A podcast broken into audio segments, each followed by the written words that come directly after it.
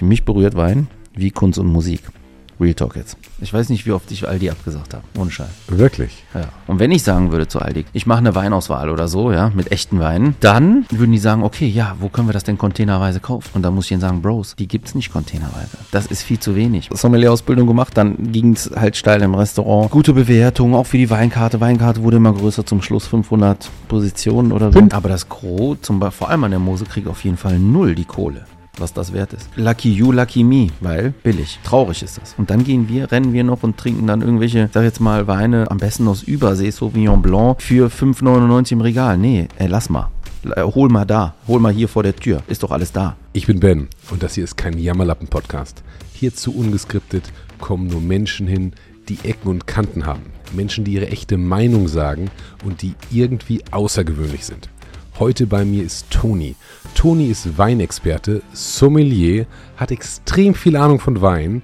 Ähm, Wir werden darüber sprechen, vielleicht auch ein Gläschen gemeinsam trinken. Sieht aber überhaupt nicht so aus.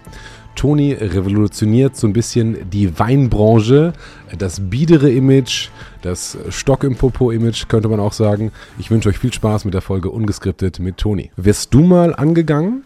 Du bist ja auch relativ exponiert. Ja. Weswegen wirst du angegangen? Ach, unterschiedliche Sachen, dass die Leute sagen so, ah ja, äh, erstmal auch in meiner Branche, früher war das eher so, so, was soll das denn jetzt und so weiter und so fort, ja. Oder ähm, wenn ich ziemlich knallhart sage, kein Bock auf Industrieweine. Oder ein Real hatte, das ist auch relativ gut gelaufen, wo ich durch den Supermarkt gehe, Supermarkt gehe und sage so, ey, okay, das ist alles Industriescheiße, mach das nicht. Und die denken, dann dachten die Leute, ich bashe Basic-Weine und das mache ich Okay. gar nicht. Für mich ist eher wichtig, dass die Leute an den richtigen Wein kommen und den findest du nicht da im Regal. Und der Preis ist nicht mal ausschlaggebend. Es gibt auch diese Weine, also die handwerklichen und äh, meist nachhaltigen Weine auch schon vielleicht sogar ab 5 Euro. Also der Preis ist nicht relevant. Warum schafft es nicht ein Supermarkt, einen guten Wein ins Regal aufzunehmen für 5 Euro? Weil ein Supermarkt ein anderes, ein anderes Ziel hat. Da ist Marge das Ziel und nicht einen guten Wein da reinzubringen, weißt du? Ja, aber die könnten doch über, ich meine, wenn Aldi Wein kauft, dann kaufen die in extrem großen Mengen. Ja, deswegen können die auch nicht. Weißt du, die kaufen containerweise. Ja, Also ich habe, ich weiß nicht, wie oft ich Aldi abgesagt habe. Ohne Scheiß. wirklich. Ja. Also ich wusste, wir kamen noch nicht dazu, wie viel Musik da drin ist in Euros. Aber ähm, die wünschen sich das schon irgendwie, dass jemand wie ich oder ich es mache. Und dann ist es so, dass ähm, auch wenn wir eine Kooperation hätten, ja, ich habe mir dann was gewünscht bei denen, dann habe ich gesagt, ich wünsche mir was. Ich würde gerne die Leute erreichen, die lost vor eurem Regal sind, weil die haben richtig Pain. Weißt ja, wie man Wein einkauft. Ja, ich weiß, nimmst du schon auf? Ja, ja wir sind- machen so Fliegenstart. Es ist, Ah. läuft schon die Aufnahme, also. Sehr gut.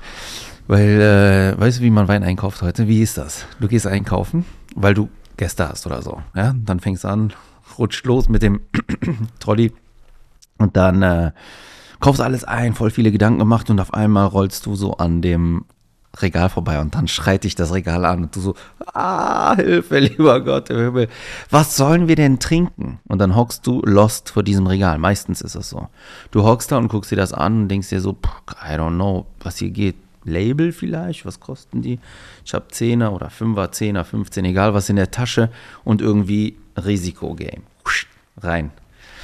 Und dann bist du zu Hause, zeigst das dein Partner, Partnerin, ja, dann guck, guckt man sich so an und probiert man so, ja, ja, ist okay. Manchmal so, ja, ist gut. Und manchmal, boah, geht gar nicht. Und deswegen, die würde ich gerne erreichen. Ja, Was würdest du denen denn sagen? guck mal hier. Alles das, was hier drin steht. Wow. Aber weißt du, was noch viel, viel wichtiger ist? Wichtiger ist, dass das, was ich denen sagen werde, zu 95 Prozent vielleicht mehr gegen den Sachen ist, die da stehen. Und deswegen kommen wir nicht aneinander. Und wenn ich sagen würde zu Aldi, komm, wir gehen in den Deal ein, ich mache eine Weinauswahl oder so, ja, mit echten Weinen, sag mal, Das, es gibt also echte Weine und unechte Weine. von nicht schmutzigen Weinen, nein, äh, von, sagen wir mal, lebendigen Weinen, ja, und ich definiere gleich, was Lebendigkeit bedeutet an der Stelle, dann ähm, würden die sagen, okay, ja, wo können wir das denn containerweise kaufen? Und dann muss ich ihnen sagen, Bros, die gibt's nicht containerweise. Das ist viel zu wenig. Und da fängt das, der Hassel an, weißt du? Dass die Leute kann, die, die können gar nicht kaufen in kleinteiliger Menge. Das wollen die vielleicht auch nicht. Die wollen ja dick Marge machen. Ist ja auch deren Game, ist okay. Ich hate die nicht dafür, ja. Aber weinmäßig wird das nichts. Wird schwierig, sagen wir mal so. Aber das wäre doch für viele kleine Weingüter interessant, die einen guten Wein machen, den dann abzugeben und dann macht halt irgendein Discounter, ein Aldi oder wer auch, wer auch immer, sammelt die insgesamt und macht halt Überraschungslabel X drauf oder Überraschungslabel Y mit einem Geheimwein und der ist dann vielleicht in München anders als in Hamburg, aber potenziell immer ein guter Wein. Ja, ich, ich glaube, da werden ganz viele Winzer raus, weil denen ist ja wichtig, Herkunft zum Beispiel zu zeigen im Wein. Hört sich ein bisschen komisch an, aber das geht. Vor allem, wenn man verkostungserfahren ist, nicht als Rookie, ja, muss ich zugeben. Aber, und dann verwässert man das um was? Um bei Aldi stattzufinden, dann halt nicht. Aber die können ja Geld verdienen. Ja, ist Geld alles im Leben. Nee, aber wenn du dein Weingut durchbringen musst, potenziell schon. Dein Weingut durchbringen, das ist ja schon mal dann, da hat man eine Basis, die schon schwierig ist. Da, da ist vorher schon was schiefgelaufen wenn man es durchbringen muss. Okay, das heißt, ein Weingut zu führen, sagst du, ist einfach und Kunden zu, ja, ist einfach ist natürlich ein großes Wort, aber du siehst die Winzer nicht in der Position, dass die sich auf Deals einlassen müssen. Manche vielleicht schon, viele andere nicht. Okay. So, das heißt, du hast gesagt, eigentlich sind die Leute, die vom Lost vom Regal stehen, die willst du abholen, den ja. willst du quasi dein Buch in die Hand drücken. Naja, nicht, ich muss hier kein, kein, nicht das Buch verkaufen, das wird top gelaufen. Ich bin mega happy darüber, ernsthaft jetzt. Aber ich möchte Leute an, früher habe ich immer Qualitätswein gesagt, jetzt sage ich lebendigen Wein. Die möchte ich dahin bringen, weil der ist in Unmengen da, vor allem in Deutschland und zu jedem Preis. Das heißt also, man kann nicht verlieren bei dem Game, weißt du? Und man braucht halt kein Industrieprodukt nehmen. Was ist der Unterschied zwischen einem Industrieprodukt und einem lebendigen Wein? Ein lebendiger Wein ist ein handwerklich gemachter, nachhaltiger Wein, der im besten Fall auch Herkunft zeigt. Das muss er aber auch nicht immer, ja. Jetzt wird es ein bisschen Deep Talk.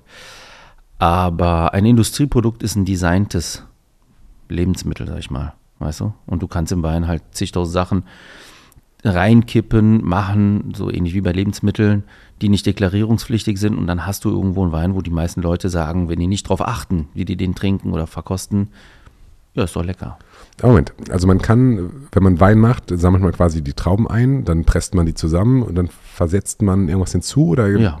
was versetzt man hinzu? Was gibt fast 200 Mittel, die du da hinzugeben dürftest, ohne es, ohne dass es deklarierungspflichtig ist. Die, nicht alle sind schlecht. Aber man kann damit Wein designen. Also man kann sich die Welt machen, wie es einem gefällt. Und das sind zu viel Säure rausnehmen, zu wenig Säure reintun. Ah krass, also das ist sozusagen ein, ein Laborwein, könnte man sagen. Ja, wenn du so nennen willst, ja. Gibt es da so, ein, so was wie beim Bier, so ein deutsches Reinheitsgebot? Ja, es gibt ein deutsches Weingesetz und das ist ziemlich tight, aber das ist Teil des Weingesetzes. Das heißt, aber man muss sich darauf verlassen, dass man, wenn man Wein kauft, die Inhaltsstoffe, wo du von redest, sind 200 Stoffe, die nicht auf dem Etikett stehen würden, dass der Winzer die nicht reingemacht hat. Ja, pass auf, beim Bier, wir haben Reinheitsgebot, da sind die Zutaten im Gros drin, was für Stabilisierung und so weiter, das weiß keiner und will auch irgendwie keiner wissen. Da gibt es ja auch zigtausend Sachen, die quasi noch mit dazu dürfen. Ja, es geht darum, die Grundmittel ja, im Reinheitsgebot. Ähm, und beim Wein ist das Grundmittel einfach Trauben. So müsste man das vielleicht sehen, ja. Das Moment, Reinheitsgebot, aber das Reinheitsgebot heißt doch, dass nur diese drei Zutaten in dem Bier sein dürfen und nichts anderes. Mm, da bin ich mir nicht so sicher, aber ich bin auch kein Bierfachmann. Okay. Ist ja jetzt nicht ganz so weit von deinem Wein. Ne? Du trinkst ja, gern Bier. Ja, ja. Altbier natürlich und das ist das beste Bier der Welt, das weiß auch jeder. Das weiß jeder. Wenn man aus seiner Düsseldorfer Bubble nicht rauskommt, hast du sicherlich recht. Ach so, ja stimmt, das kommt ja aus Düsseldorf. Also der Welthauptstadt meinst du? nee, aber auf jeden Fall äh, eine Stadt, die sehr, sehr gutes Bier macht. Das habe ich verstanden. Hab ja. ich verstanden. Okay, das heißt, du willst die Leute wegkriegen von Industriewein, ja. weil da Zusätze drin sind, beziehungsweise weil das kein echter lebendiger Wein ist, wie du sagst. Na, ich, ich bin der Meinung, es braucht es nicht. Ja? Also wenn, wenn ich über Industriewein denke, ja, und dann male ich jetzt vielleicht das fieseste Bild, dann wird auch rücksichtslos zum Beispiel mit der Natur und generell mit Ressourcen umgegangen. Ja? Und da bin ich der Meinung, das sollte vorbei sein. Ja, genauso wie industrialisiertes Fleisch, das sollte auch over sein. So aus dem Hintergrund sage ich das, ja. Dass man sagt, auch so, wenn es irgendwo an einer Stelle nicht geht, ja, bin ich der Letzte, der dann sagt, so ja, nee und kämpft äh, gegen alles, aber es ist an der Stelle einfach nicht notwendig. Und deswegen können wir uns das sparen, meiner Meinung nach. Ja, jetzt aber die Frage, sind die Supermärkte oder die großen Ketten einfach böse und machen da gigantische Margen dran? Ich kann mir jetzt vorstellen, dass gerade die Discounter eigentlich fast nichts an Wein verdienen. Also 3%, 5%, 10%, aber das ist ja kein Geschäftsmodell, wo man gigantische Margen einfährt. Die, die, Margen werden eingefahren aus meiner Sicht halt auf Weingütern, wo jemand sagt, die Flasche kostet 50 Euro, weil wir die, keine Ahnung, bei Sonnenlicht, Mondlicht oder so rein und raus gelagert haben. Naja, Bro. Safe nicht. Guck Warum? Mal, wie viel, Erklär. Nee, aber guck doch mal, wie viel Wein da ist. Der größte Händler ist Aldi. Ist so. Verstehst du? Also äh, der größte Weinhändler in Deutschland und der hat auch den, also vielleicht habe ich auch veraltete Zahlen, aber der ist ein Big Player. Und der ist auch größer von größer oder gleich groß einer Holding, die ganz viel auch, auch im Top-Segment macht zum Beispiel. Also wenn das so wäre, wie du es beschreibst, würden die es nicht machen. Warum sollten die auch?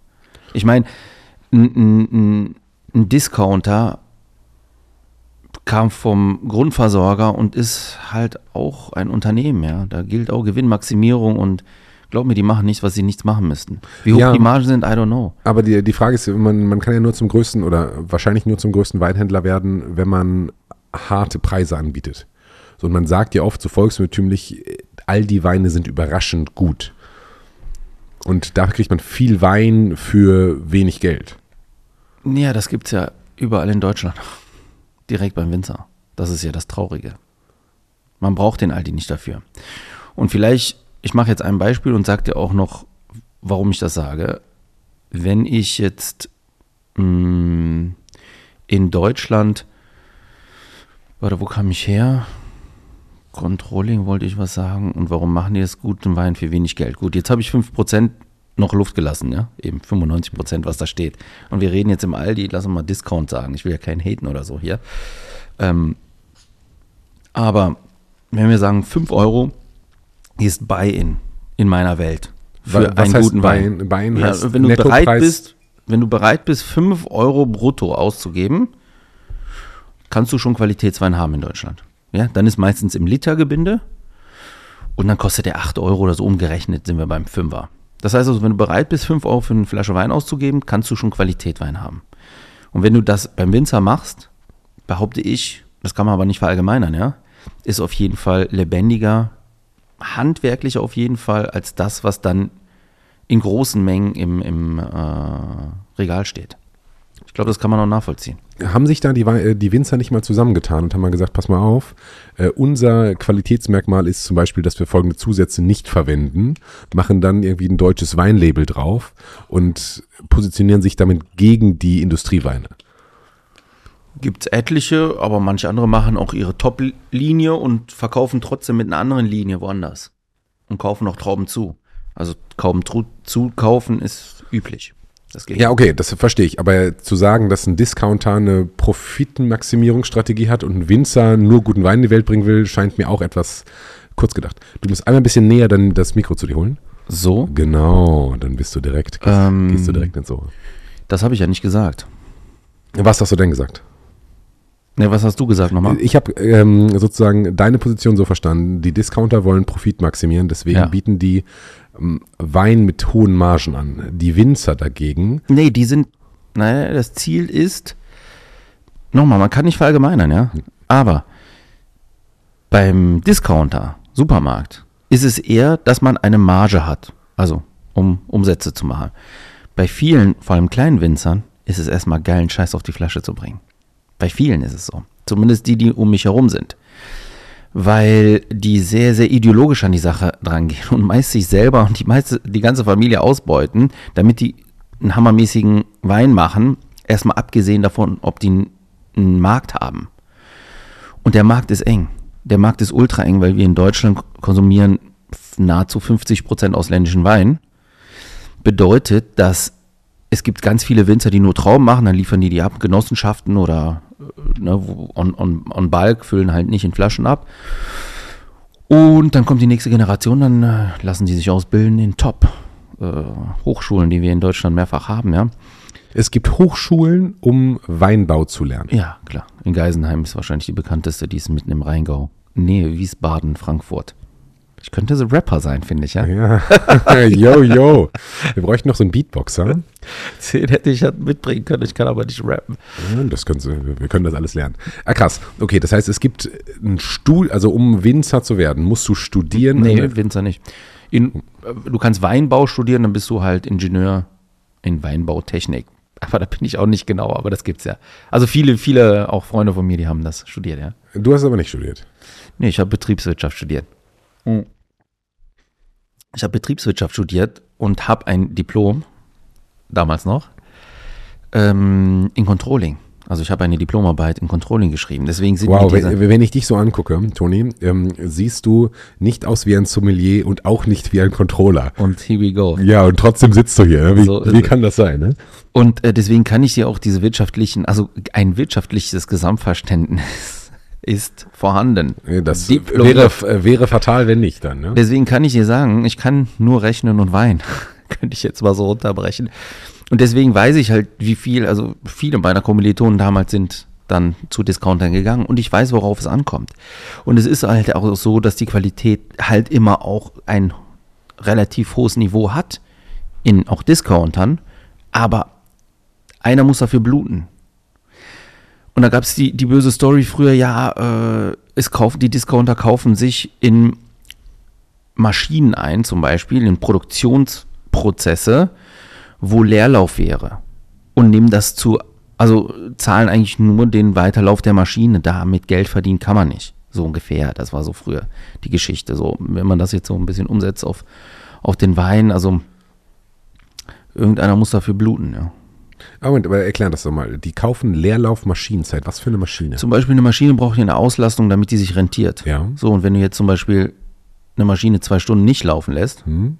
dann kostet das Geld. Ja, aber und was wenn dir jemand Maschi- anbietet, äh, erstmal egal was okay, für eine. Ja, okay. ja, ja. Sag mal, ich habe ja Produktionsprozesse noch dahinter gesagt. Ja. Wenn man jetzt diese Maschine, jemand kommt und sagt dann so, ey, guck mal, deine Maschine, wenn die läuft, ähm, kostet die 25 Cent, du willst aber 30 haben, damit du 5 verdienst an der Maschine. Und dann sagen die, ich gebe dir aber trotzdem nur 25, aber mach dafür die Menge. Bist du in oder nicht? Und dann sagt natürlich der andere, wenn der Kaufmann ist, "Boah, ich habe hier zwei Stunden Leerlaufzeit, nehme ich den doch. Dann habe ich zumindest meine, sagen wir mal, Fixkosten gedeckt. Ja, verstehe ich. Ähm, machen das Discounter anders als Premium- oder normale Supermarktketten? Nee, ich habe einen Supermarkt, also weinmäßig, ich rede nur also von der Weinbrille, es nimmt sich der Supermarkt und der Discounter nicht viel. Ah, krass. Und damit meine ich aber auch nicht, weil das war dann der Hate.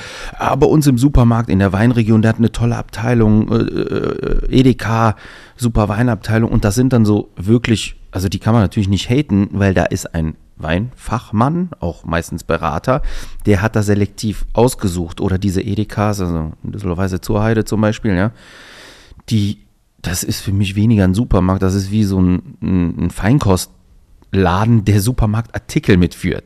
So ungefähr. Das ist also, ne, deswegen kann man da nicht alles in einen Pott werfen. Und da ist natürlich, sobald Beratung und so weiter ist, jemand das wohlwollend ausgesucht hat, dann findet man natürlich was. Aber sagen wir mal Classic, anonym Supermarkt. Nee, die, die, es ist auch so, wer soll den Leuten denn erklären, dass sie jedes Jahr anders schmecken kann? Nee, die Leute wollen das auch nicht. Die wollen ja jedes Mal gleich schmeckenden haben. Merken die den Unterschied? Wer? Die Leute, die den Wein probieren und beziehungsweise kaufen, wenn jetzt eine Flasche anders schmecken würde, schmecken die das?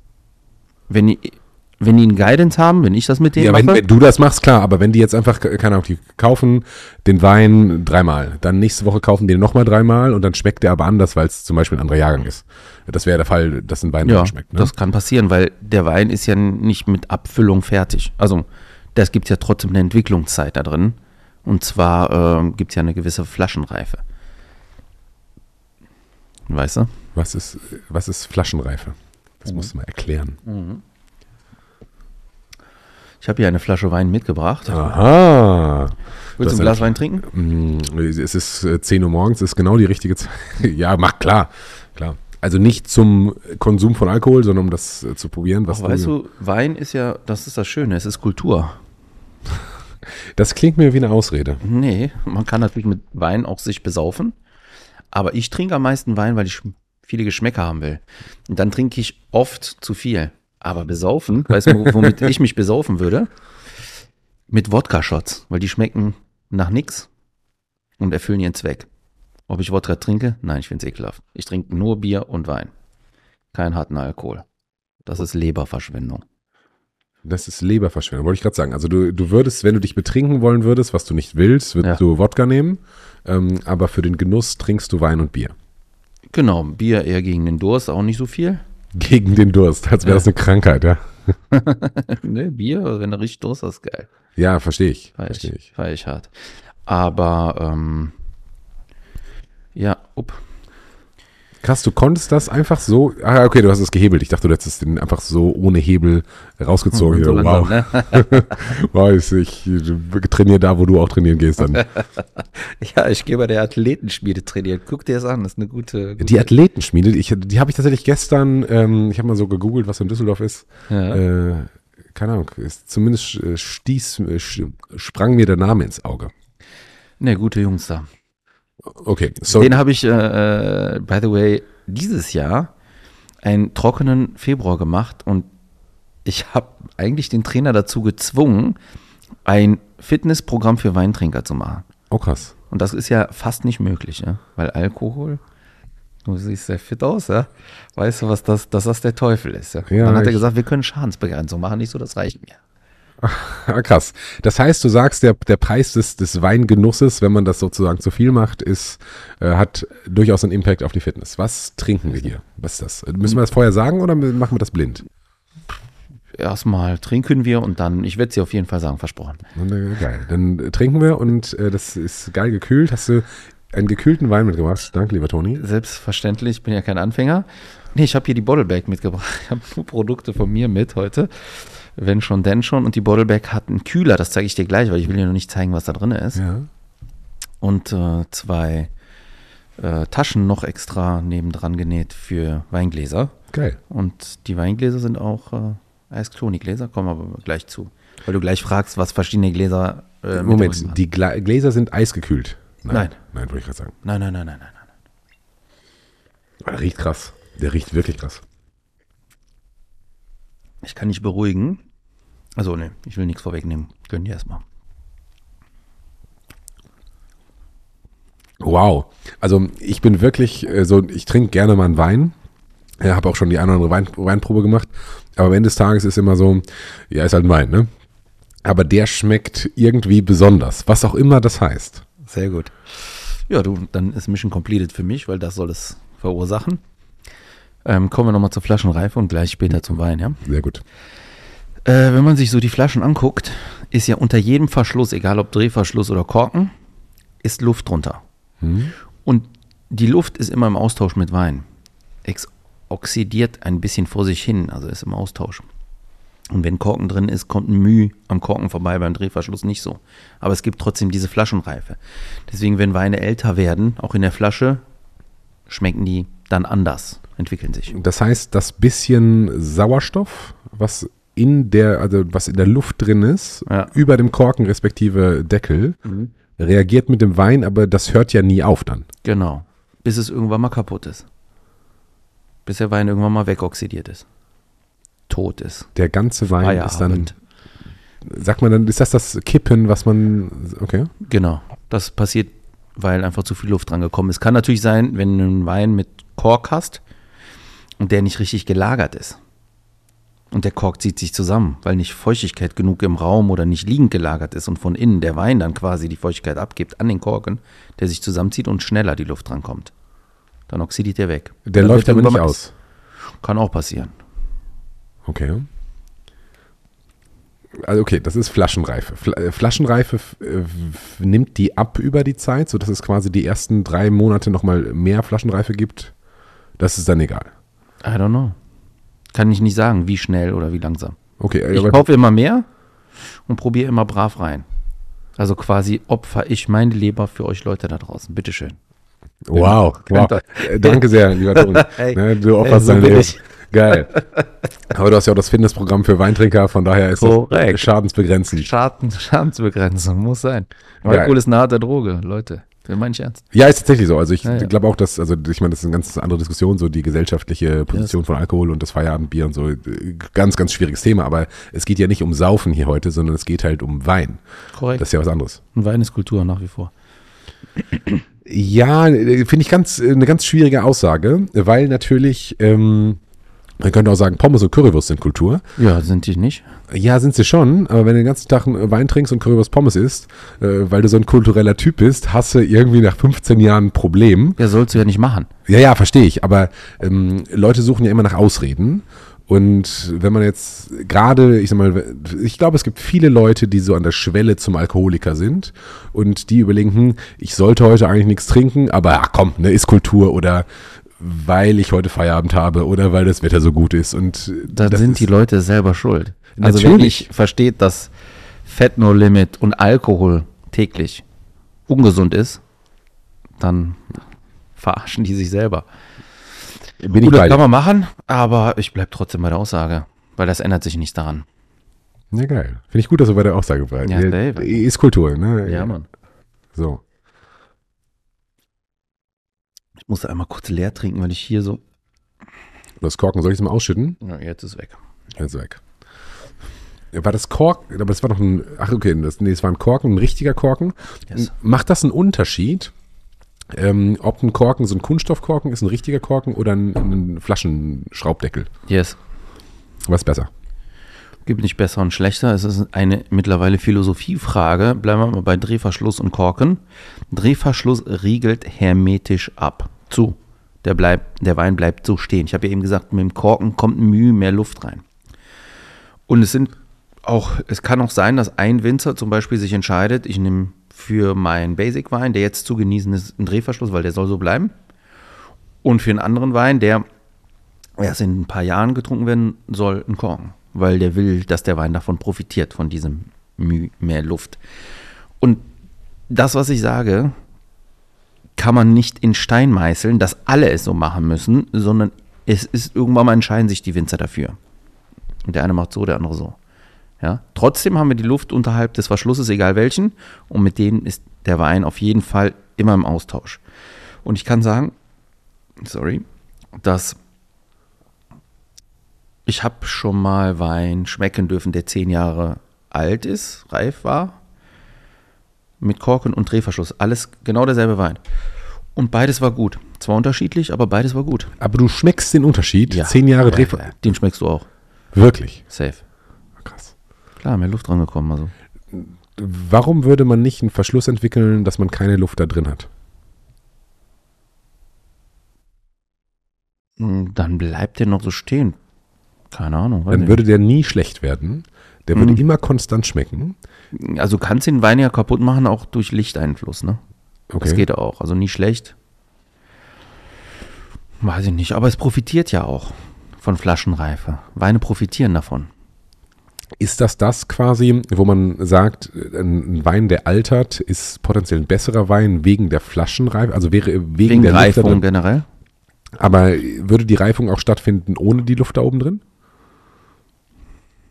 Ja, ich bin jetzt kein äh, Chemiker oder so, um dir das zu erklären.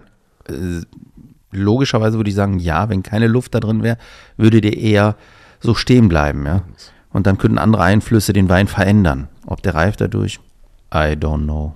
Okay, habe ich verstanden. Ja. Äh, Wir waren gerade sozusagen ein Aber wenig abgeschweift. Äh, Ganz kurz, Ja. äh, Alter, Wein, nicht jeder Wein kann reifen.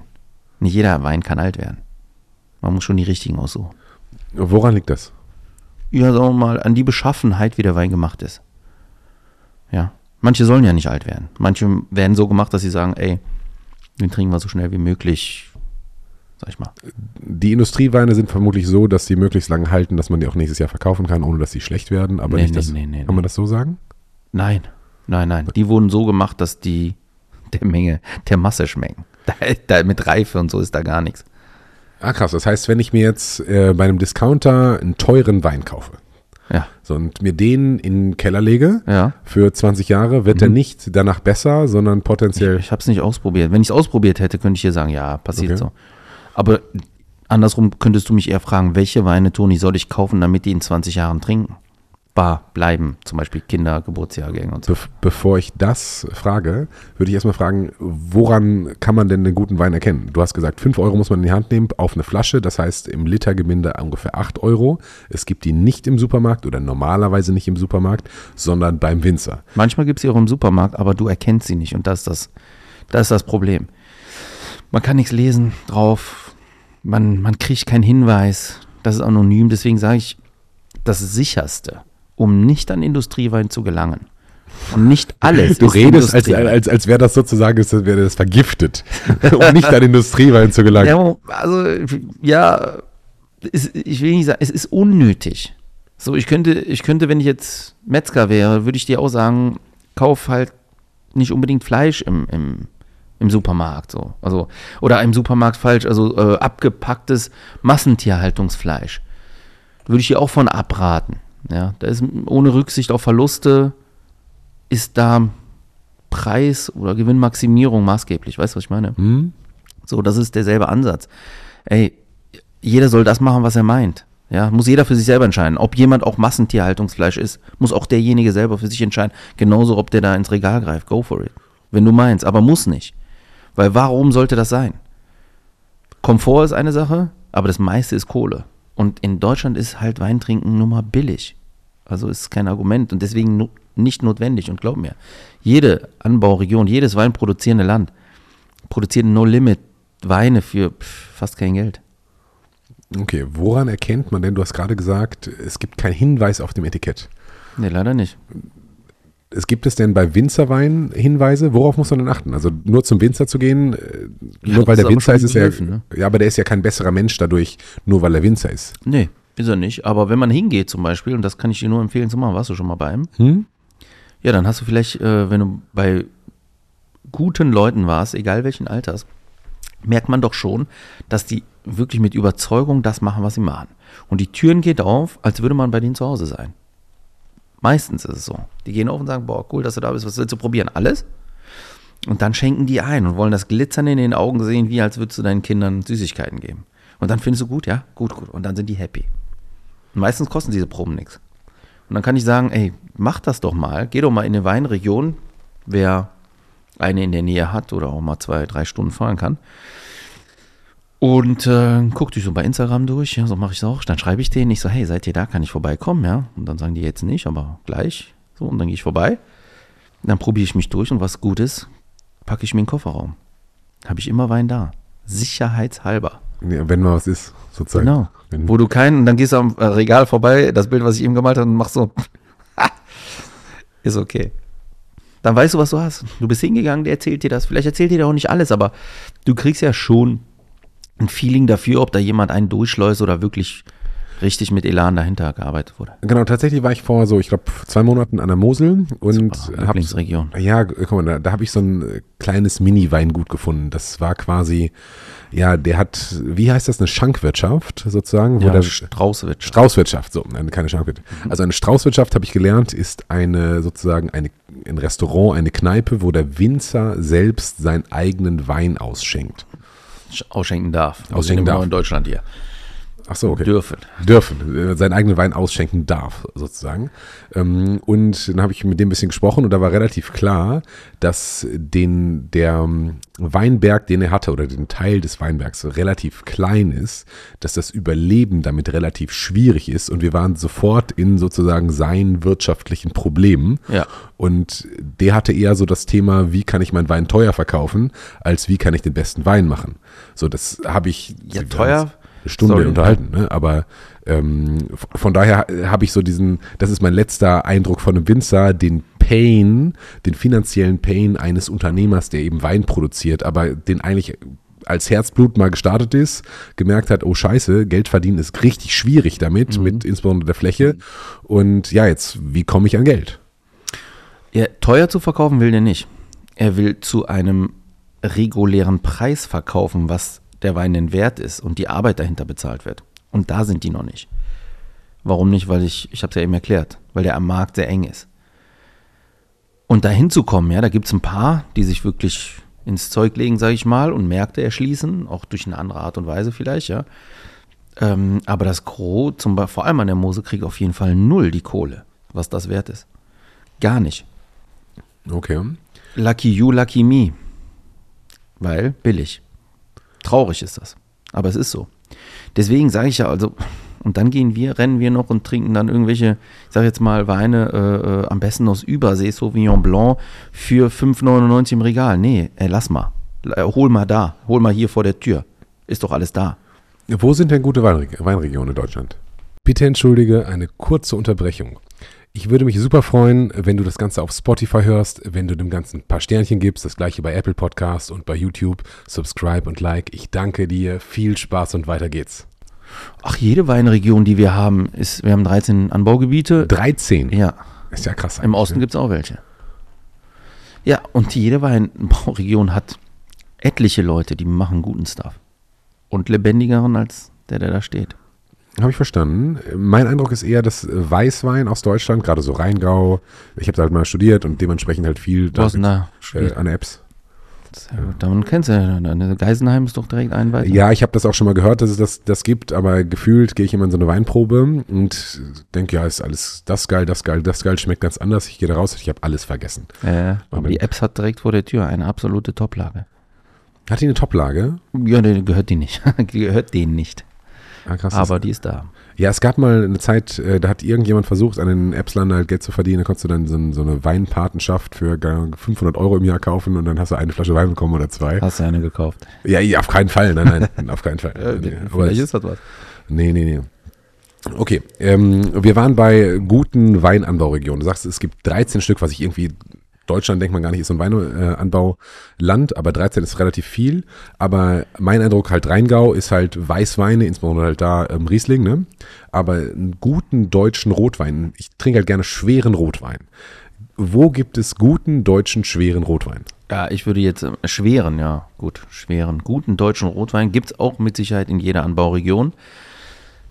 Man muss auch sagen, schweren wird es jetzt auch nicht mehr schwierig zu finden, weil es wird immer wärmer. Das heißt also, an Fülle zu bekommen, ja, die oft ja durch Alkohol auch hergestellt wird im Wein, ist easy. Es wird immer wärmer. Also, wenn ich jetzt Pfalz als Beispiel nehme, zweitgrößtes Anbaugebiet Deutschlands, hat 40% Rotwein angepflanzt und 60 Weiß. Und jetzt müssen die schon gucken, und ich weiß, kenne etliche, die so versuchsmäßig Rebsorten anbauen, die im Süden sehr gut funktionieren. Grenache zum Beispiel, Südfrankreich oder Tempranillo, Spanien oder auch andere Rebsorten, wo die sagen, wir müssen irgendwann mal, ereilt uns das so sehr, dass wir gar nicht mehr eher leicht, also eigentlich ist der Deal gar nicht diese schweren Rotweine zu machen, wenn du mich fragst, weil ich trinke die zum Beispiel gar nicht. Mich machen die satt und ich habe keinen Bock auf Alkohol, das geht mir auf die Eier. Ich will ja trinken des Geschmacks wegen, ne? das ist nicht einfach nur Gelaber ist, Real Talk. Also ich schiel oft auf den Alkohol und ich schmecke ihn auch. Und dann kriegst du so ein Mundgefühl und es macht satt. Ich will, dass die Weine flowen. Und deswegen sind diese schweren Dinger, dann bin ich raus, Bro. Na krass. Ist nicht mein Style. Ja, ich finde die halt geil. Und gerade jetzt, wenn der Winter kommt, finde ich halt einen schweren Rotwein ähm, halt einfach irgendwie geil. Ja, ist ja okay.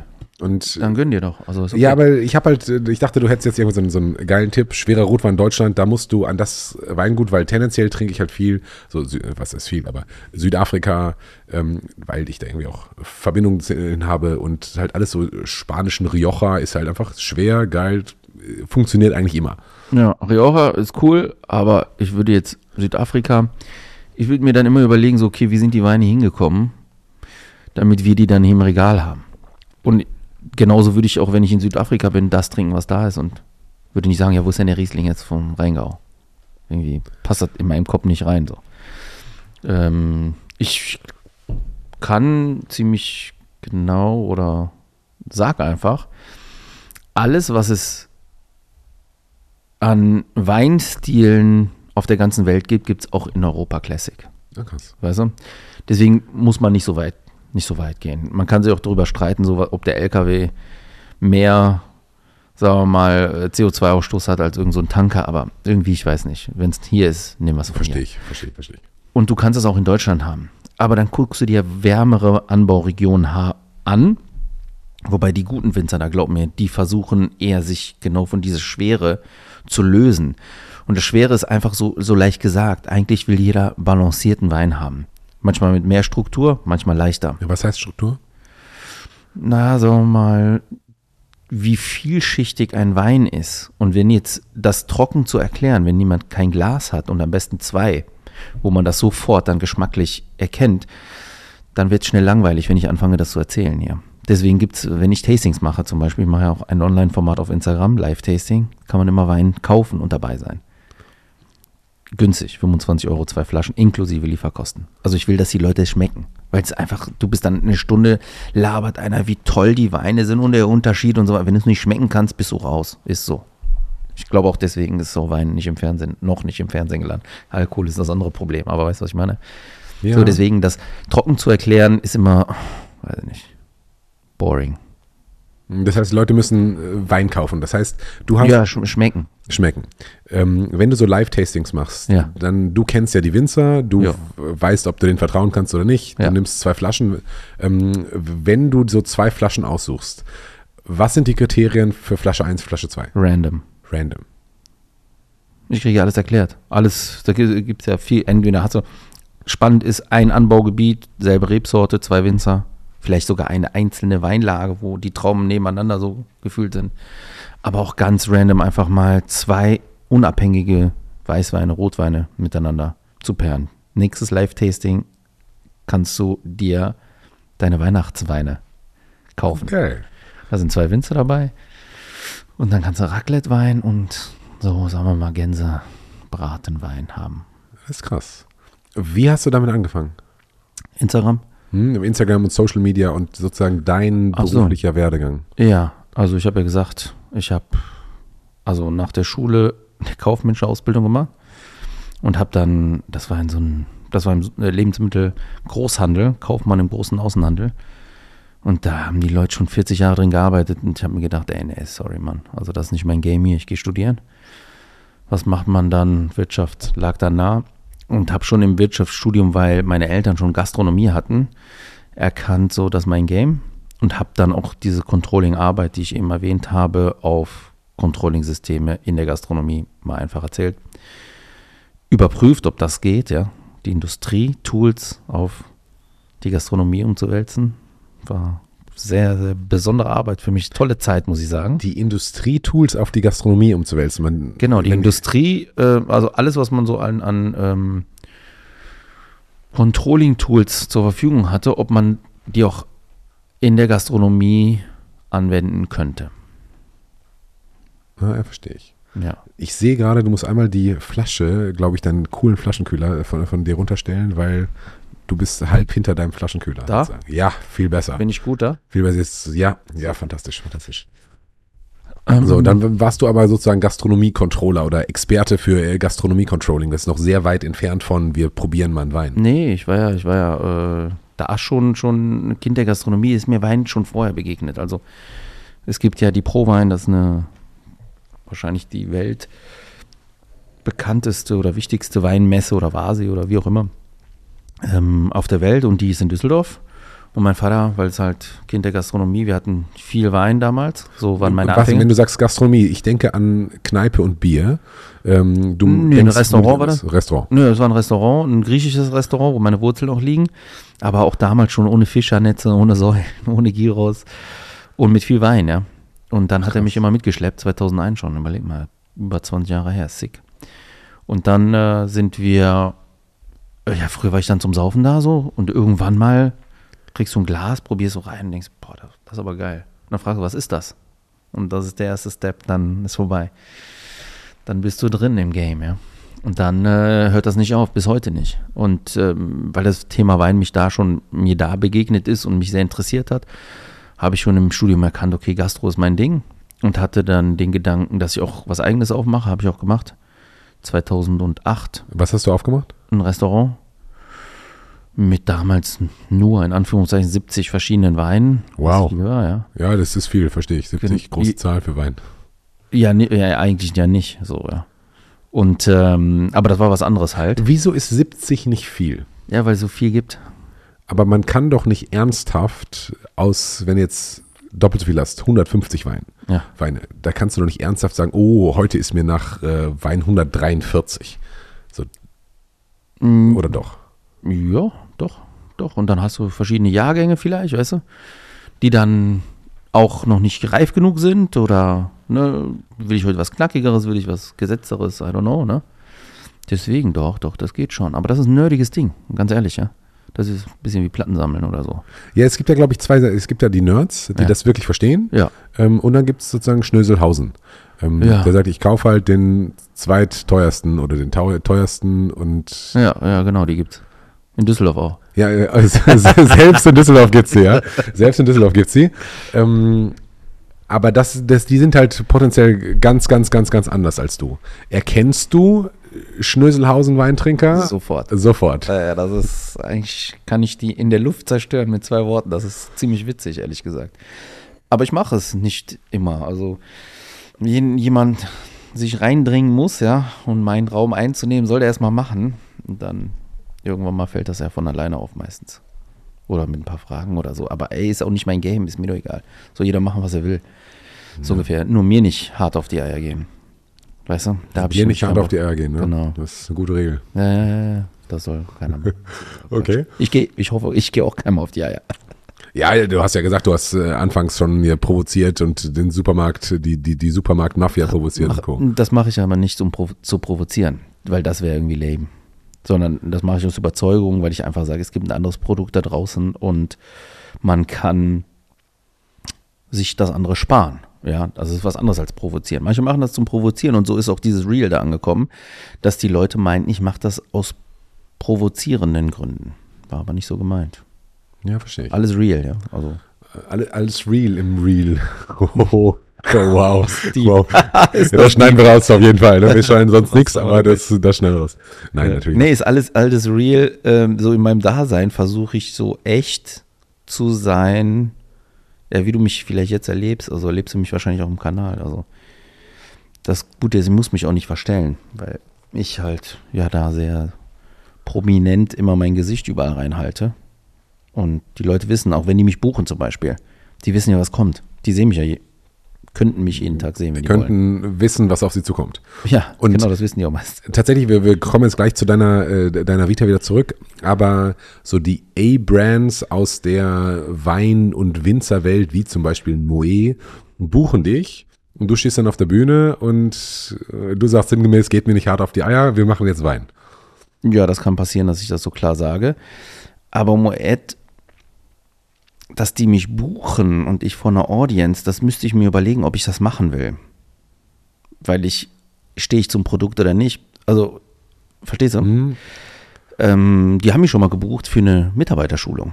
Dann haben die Krass. gesagt, Ah, okay. bitte, kannst du unsere Produkte mit was anderem zeigen, mit handwerklichen Champagner, kleinen Winzernhäusern. Und dann sage ich, ja, kann ich machen. Aber dann machen wir es auch blind.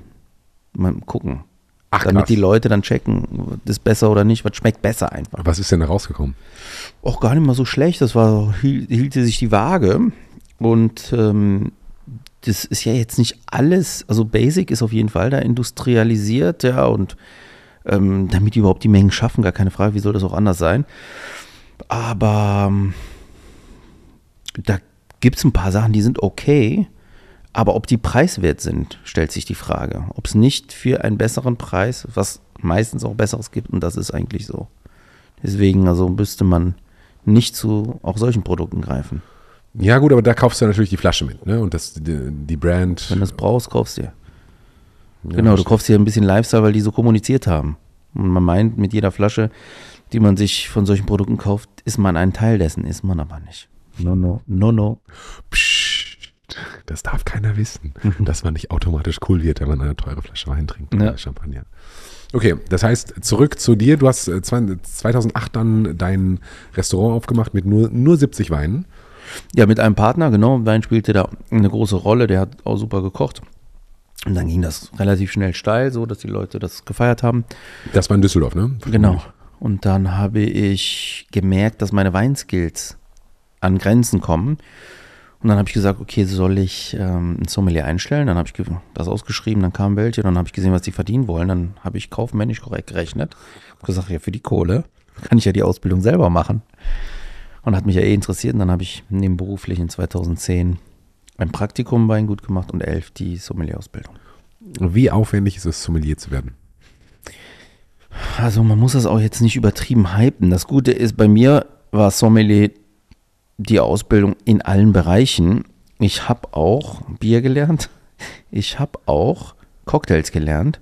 Bier habe ich ja gerade schon Hosen runtergelassen, kein Plan. Und Cocktails richtig kein Plan, weil oh. ich das auch einfach nicht trinke. Auch die ganzen Spirituosen habe ich auch gelernt, Käse, Zigarren, alles, was der Sommelierberuf so mit sich bringt, ja. Aber bei mir hat sich das halt auf Wein reduziert. Ähm, und was heißt, wie aufwendig es ist? Ja, man muss halt da eine gewisse Zeit ähm, bringen. Man hat ganz viele Workshops, man verkostet sehr viel und danach hast du eine, eine Basic, wo du drauf aufbauen kannst. Also das Wichtigste, was ich gelernt habe, war sensorischen Wein zu schmecken. Ja, wie das geht und Food Pairings zu machen. Und das ist eigentlich der Sommelierberuf. Food Pairings heißt welcher also Wein und, genau, passt zu deinem Essen. Genau, genau. Das ist, macht auch viel Spaß. Das ist auch, damit kreierst du auch Highlights und manchmal brauchst du auch deswegen schon, schon allein deswegen ein paar mehr Weine, damit du eine Bandbreite hast. Aber heutzutage glaube ich auch, dass, ähm, steht auch hier drin, by the way, ähm, im Zuge der Wirtschaftlichkeit so Weinkarten, 1000 Positionen irgendwann mal der Vergangenheit vielleicht angehören, weil auch Köche weinaffiner geworden sind und dann findet man einen Weg zueinander, anstatt dass dann wie früher der Sommelier muss jede Nuance des Koches begleiten können mit irgendeinem Wein. So ein bisschen kam das daher, weißt du? Und natürlich Flexen. Flexen war auch so ein Ding.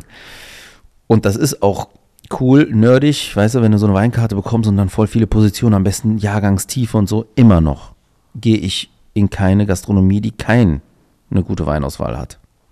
Ist halt nichts für mich. Nur essen kann ich auch zu Hause. Wie viele Gast oder wie viel Prozent der Gastronomie, wo du essen würdest, scheidet aus, weil die nicht adäquaten Wein für dich haben? Ja, aber keine Ahnung. Jetzt kommt die Frage, wie viel Gastronomien mit Wein sogar? Achso, die keine. Also die, ja, Frage ist, du siehst ein cooles Restaurant und denkst, boah, da würde ich gerne mehr essen gehen, guckst auf die Weinkarte und sagst, nee. Wie oft passiert dir dieses Nee? Sehr, sehr oft. Sehr, sehr oft. Und ey, es braucht keine 70 Positionen, 10. Also ich berate ja auch Leute und wenn das eine Kneipe ist, mit 10 Weinen, passt das schon, geht das. Easy. Muss halt nur wohl ausgewählt sein.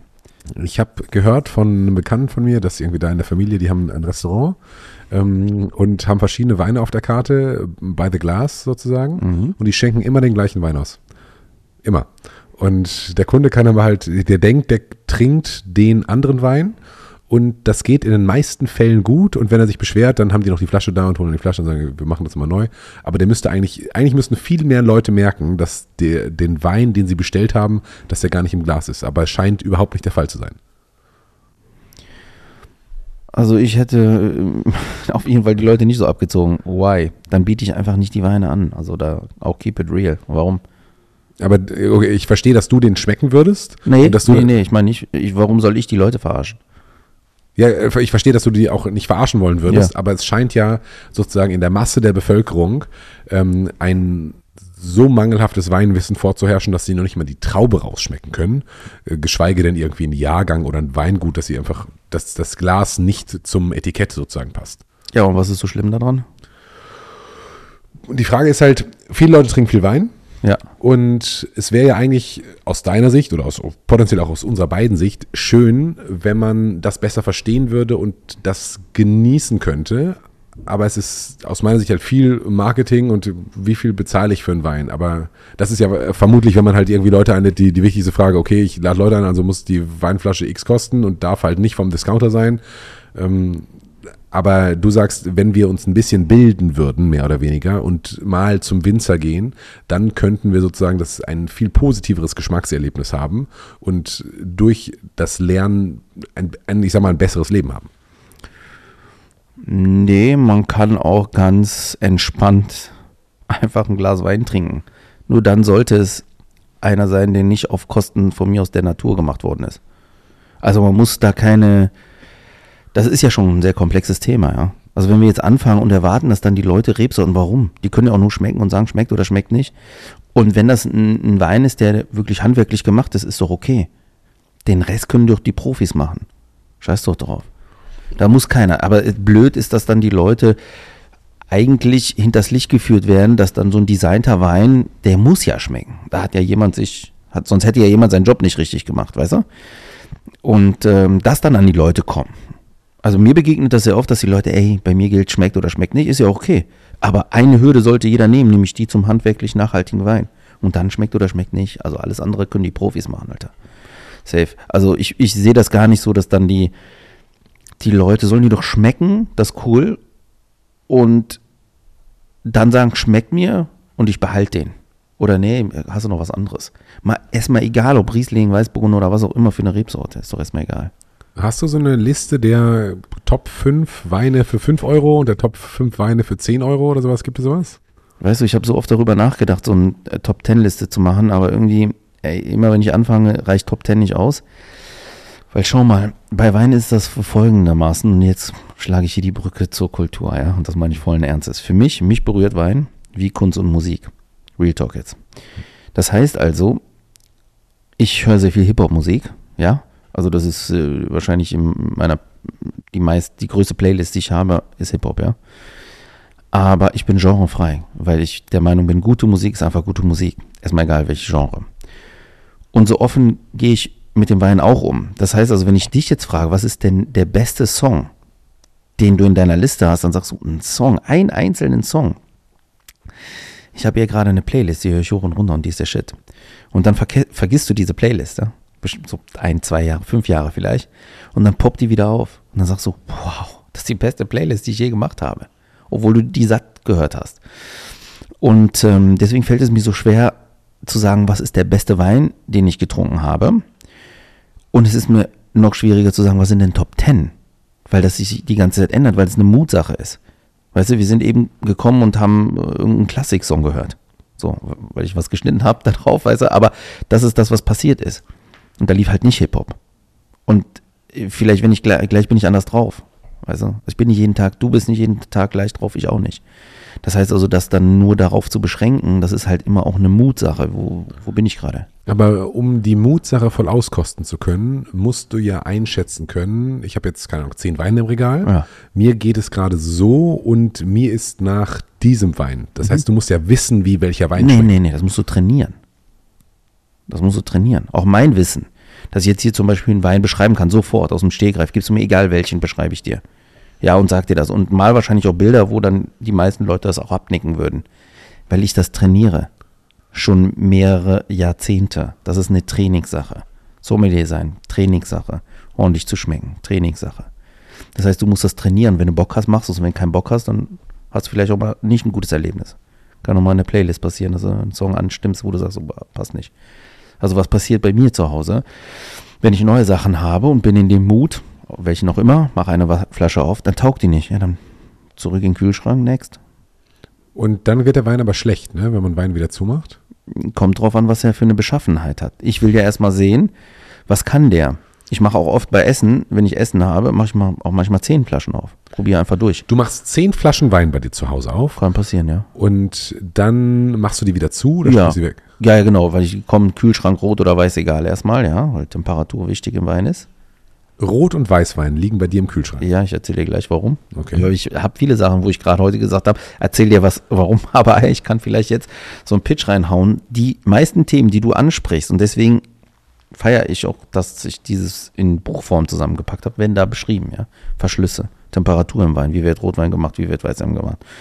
Industriewein gegenüber handwerklichen Wein und so weiter und so fort. Also, genau, das sollten wir noch klären. Sonst bleibt das offen. Ja, ja dann mache ich zehn Weine auf. Dann machst du zehn Weine auf. Probiere die zum Essen zum Beispiel.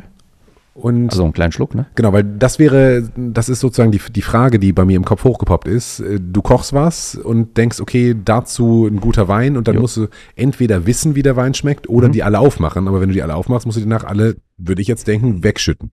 Aber nee, ja. sagst du. Ja, oder verkochen musst du die dann irgendwann mal. Also folgendes ist der Fall, ich mache die auf, probiere durch und dann finde ich ein paar Highlights und probiere die am nächsten Tag weiter durch, zum Beispiel eine ganze Woche lang.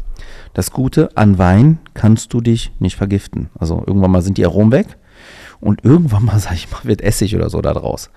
Und daran stirbt man auch nicht. Das heißt, du kannst sie so, so lange trinken, wie die dir schmecken. Also egal. Ach krass. Das heißt, wie alt ist deine älteste offene Flasche im, im Kühlschrank gerade? Keine Ahnung, könnte eine Woche her sein. Aber nicht drei Monate. Auch. Aber dann nerven die mich irgendwann mal sind weg. Aber ich kenne Weine, auch trockene Weine, die in drei Monate offen gehen. Krass. Aber ich habe so viel zu probieren, weißt du? Das hört ja bei mir nicht auf, das ist ja mein Business. Ja, ich äh, Ich verstehe bräuchte einen das. größeren Kühlschrank. Du brauchst einen größeren Kühlschrank. Das ist es. Dann hast du gesagt, man braucht einen Weinkeller. Hast du gerade im, im äh, sozusagen Vorgespräch in den 30 Sekunden, bevor wir auch die Aufnahme gestartet haben, hast du gesagt, man braucht einen Weinkeller. Nee, ich, äh, du hast gefragt, wie lagerst du den Wein? Hm? Und ich habe gesagt, ich habe einen Weinkeller. Ich habe nicht gesagt, man braucht einen. Okay, dann genau, dann habe ich gefragt, ähm, was macht man denn, wenn man keinen Weinkeller hat? Und dann hast du gesagt, das musst du mich gleich nochmal fragen. Genau, here we go. Here we go. Ähm, ja, es kommt ein bisschen drauf an, wie du den, für was du den Wein brauchst oder haben willst. Möchtest du den Wein lagern, zum Beispiel für meine Kids, ja, Wein gekauft aus deren Geburtsjahrgängen, dann sollte ich auch dafür sorgen, oder derjenige, der es macht, dafür Sorge tragen, dass die ordentlich gelagert worden sind, bevor die kaputt gehen. Also, bevor die kaputt gehen, bevor die Kinder mit daran schmecken können oder heiraten oder whatever. Das heißt also, du brauchst dann schon klimatische Bedingungen, wo man Wein lagern kann. Und wenn du keinen Keller hast, der das liefert, brauchst du Klimaschränke. Aber die kosten auch ein paar Tausender. Das heißt, das musst du schon wollen, ja. Wenn du sagst, okay, ich gebe ein paar Hunderter, Tausender, I don't know, für zum Beispiel so ein Projekt, dann muss ich auch gucken, dass die Lager, dann musst du halt nochmal mehr drauf rechnen. Ist halt so. Musst du Klimaschränke oder mietest dir irgendwo ein Lager an, wo sowas hergestellt wird, das kostet aber auch Geld. Wenn du jetzt Everyday Usable Wein hast, du warst beim Winzer, hast Kofferraum voll und du weißt, du trinkst es innerhalb eines Jahres, sage ich jetzt mal als Faustformel, geht auch zwei wahrscheinlich, vielleicht auch drei, dann packst du die an die kühlste Stelle zu Hause. Fertig. Wo es geht. Und das ist potenziell der Kühlschrank? Na, würde ich nicht sagen, weil da trockene Luft drin ist. Also, und wie viel Wein soll im Kühlschrank sein? Weiß ich nicht. Vielleicht hast du so einen Vorratskammer, packst einfach da rein. Wenn du innerhalb eines Jahres trinkst, passiert schon nichts damit. Weißt du? Hm, aber Oder idealerweise einfach in den Keller. Keller und Keller auch, weil der feucht und kalt ist. Genau, Feuchtigkeit. Aber kalt ist auch ein Thema, ja. Und kein Licht. Soll kein Licht dran kommen und so, ne? Okay, ein dunkler, kühler, feuchter Ort. Genau. Ein Und Keller. Also ich habe, keine Ahnung, in Griechenland haben wir jetzt keinen Klimaschrank oder noch nicht, aber bald müssen wir einen holen. Da habe ich es unterm Bett einfach und im, im Kleiderschrank.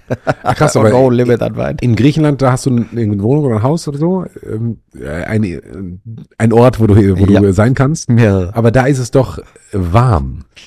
Und Ja. da würdest du den Wein immer noch unterm Bett lagern. Da sind auch 40 Grad im Sommer. Ne, unterm Bett nicht. Aber da muss er auch weggetrunken werden. Also Randa. wow. Also Randa. Ja, da muss da weggetrunken werden. Mhm. Hast du mal überlegt, wie viel Wein du im Jahr trinkst? Ah, viel. Vielleicht will ich das gar nicht wissen. verstehe ich, verstehe ich, verstehe ich. viel. Sehr viel. Krass. Ähm, wir sind immer wieder bei deinem 2008er ähm, Restaurant ähm, abgedriftet. Ja. Da müssen wir noch zurück. Also du hast das Restaurant gehabt, du hast nicht gekocht, dein Kollege hat gekocht ähm, und dann hast du gemerkt, dass, dass da, da hast du gesagt, deine Weinskills zu wenig waren, hast die Sommelier-Ausbildung gemacht Mhm. und da sind wir jetzt. Genau, und äh, ich habe es schon damals, gab es halt sehr, sehr viele Sommeliers, die haben es halt eher ein bisschen oldschool gemacht. Da wurde hier der erhobene Zeigefinger ausgepackt und da war so eher so ein arroganter Style, das, was ich sage, gilt und ihr seid alle Ahnungslose. Haben damit natürlich geschafft, dass sie so ein dickes Mauerwerk um dieses Thema Wein gebaut haben, ohne Zugänge. Und deswegen meint jeder, heute muss er sich mit Wein auskennen, was Quatsch ist.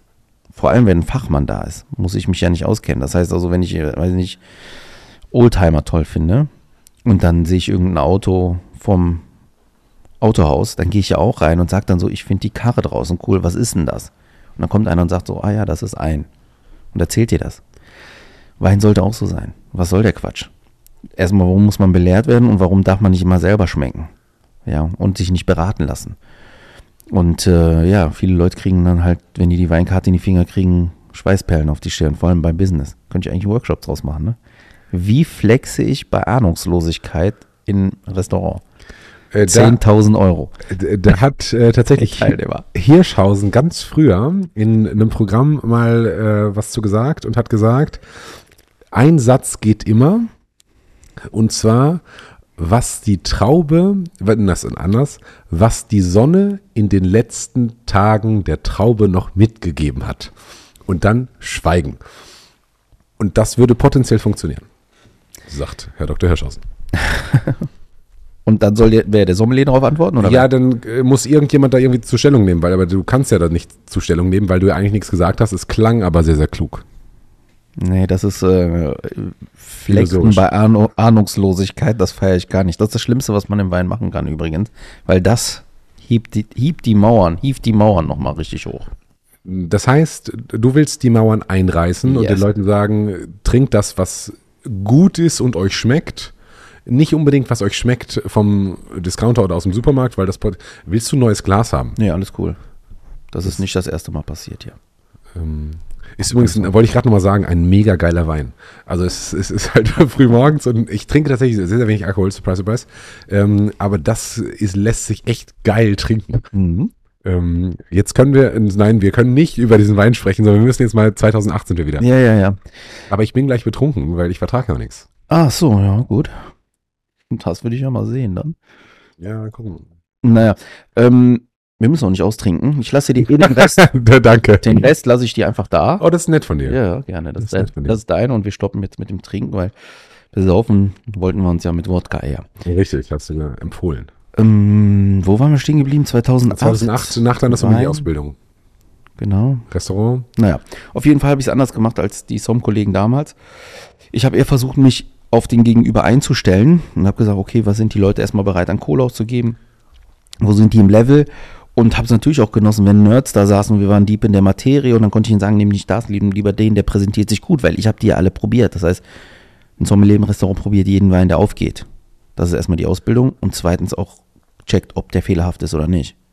Ein Sommelier probiert jeden Wein, der aufgeht. Das Ja. heißt, wenn du keine Ahnung, 100 Tische hast Ja. Und da bestellen 50 Leute von einer Weinflasche, Ja. probierst du an einem Abend 50 Mal den Wein Ja. und guckst, ist das tatsächlich der Wein, sollte der so schmecken? Ja. Und nicht nur, ist er gut oder schlecht. Ja, ist der fehlerhaft, ist er von äh, äh, fehlerfrei. Was sind Fehler im Wein?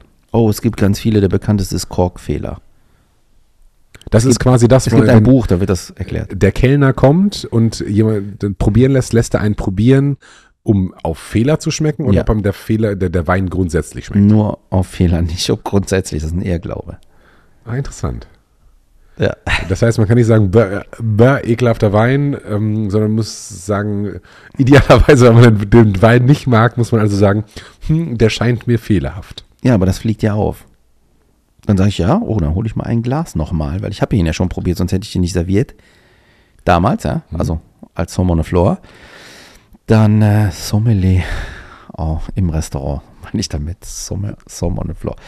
Ähm, dann habe ich ihn schon probiert, vielleicht nicht mit Temperatur, weil mit Temperatur ändert sich natürlich auch der Wein. Manchmal kommen dann auch Fehler vor. Dann sage ich, oh ja, dann bringe ich ein Glas, dann probiere ich und dann sage ich, ja, der ist aber nicht fehlerhaft. Schmeckt er vielleicht nicht. So war mein, meine Vorgehensweise. Und dann haben die meisten sich schon geoutet, nee, ist nicht so mein Fall. Dann habe ich gesagt, okay, dann tausche ich den aus, kein Problem. Aber warum soll ich jetzt einen nicht fehlerhaften Wein zurückgeben, um, weil jemand nicht, was soll der Quatsch? Wenn er nicht schmeckt, dann sagst du, boah, du kannst auch mal irgendwo sagen, boah, richtig nicht mein Fall, ey, sorry, keine Ahnung, ich nehme die Flasche, aber kann ich doch noch was anderes sagen, wenn das kein Anfänger da gegenüber ist und, oder Gast, wenn der gegenüber, ob Sommelier oder Servicekraft äh, whatever, äh, gastorientiert ist, dann sagt er, ja, kein Ding, nehme ich zurück, der verkauft das glasweise, was soll passieren? So, oder ich habe auch sogar, wenn die Leute angetrunken haben, eine Flasche, die sagen, boah, ist absolut nicht unser Fall, dann habe ich die Flasche genommen, dann fehlten zwei Gläser, dann sage ich, ey, ich kaufe den Rest zurück, okay? Ich stelle euch jetzt die zwei Gläser, die ihr getrunken habt, in Rechnung und bringe eine neue. Alles, boah, super geil. Ich hatte auch mich als Joker immer. Ich hätte Ja, auch das ist schon geil. selber brav leer trinken müssen. Ja. Aber wo ist das Problem? Jetzt mal ehrlich. Ja, Beim verstehe ich. Auto verkaufen ist schwieriger. Yes, ich glaube, das ist dann nicht ein Problem, wenn man selbst Ahnung hat. Also wenn du das als Sommelier wirklich schmeckst und sagst, pass auf, der ist nicht fehlerhaft, so ist die Charakteristik des Weines und ich kann ihn zurücknehmen und jetzt mache ich euch einen Deal und die haben keine Angst, dass, oder du hast keine Angst, dass du exposed wirst. Ja. Ich glaube, in dem Moment, wo du als Sommelier oder als, ich sag mal, Servicekraft, die ein bisschen Ahnung von Wein hat, äh, den gleichen Move machst, ist das ganz schwierig, weil du kannst dem Gast ja dann nicht sagen, so, haha, der ist gar nicht fehlerhaft, weil du weißt es ja gar nicht so richtig. Aber keep it real. Wenn du auch selber keine Ahnung hast, auch wenn du den servierst, dann brauchst du auch nicht die Show machen, um jemanden dann dem gegenüber dann auffliegen zu lassen. Und du weißt nicht mal, ob er flexen will oder nicht. Ja, dann nimm den noch zurück. Ja, aber das, Warum das Leben kompliziert Es machen? sind ja die meisten Situationen werden ja so sein, dass ähm, ein ungelernter Trinker einer ungelernten Servicekraft sozusagen gegenübersteht und die streiten sich darum, wie gut der Wein ist und versuchen Nee, brauchen nicht streiten, weg, neu. weg neu. Gut, Würde ich genauso meinen Leuten auch beibringen, wenn, die, wenn ich jetzt eine Gastronomie hätte, wo nicht so die Kompetenz gefragt wird. Was soll passieren? Hast du eine, eine Flasche weg? was schwieriger damals, ist Sorry. Schwieriger ist es, wenn es hochpreisige, sehr, sehr rar Weine sind. Dann würde ich die aber auch ausschenken, erst wenn ich wüsste, da ist jemand, der das, also der das transportieren kann. Ne? Oder würde darauf schulen oder whatever. Dann ist problematisch. Aber wenn wir sagen Basic Wein, dann hat er dem nicht geschmeckt, der wusste auch nicht damit umzugehen, dachte, es ist fehlerhaft. Ja, okay, ist halt so, scheiß drauf, oder? Das heißt, es gibt Korkfehler ist der bekannteste und zweitbekannteste ist oder wichtigste. Es gibt ganz viele Fehler und weißt du, meine Community fragt, kannst du mal einen Workshop über Fehler machen? Aber auch da gilt, wenn man die nicht schmeckt, jetzt erzähle ich dir trocken die Fehler. Also dann schalten deine Leute ab. Und glaub mir. Ist wahrscheinlich auch relativ schwierig, ähm, die so fehlerhafte Weine zu haben, weil die verändern sich ja dann auch potenziell. Ähm, ja, der Fehler bleibt aber bestehen. der Fehler bleibt bestehen. Okay. Das kann, manche Fehler können verfliegen, aber jetzt sind wir wieder im Deep Talk. Okay. Ähm, ich glaube, bringt den Leuten nichts, wenn wir damit darüber ja, anfangen zu wollen. Wenn du es wissen willst, mache ich es, ja. Ja, wie, nee, nee, wie viel okay. Zeit hast du denn? Na, okay. Äh, kom komplett. Wow. wow. Ähm, okay, habe ich, hab ich verstanden. So, wir versuchen jetzt nochmal 2008, 2009.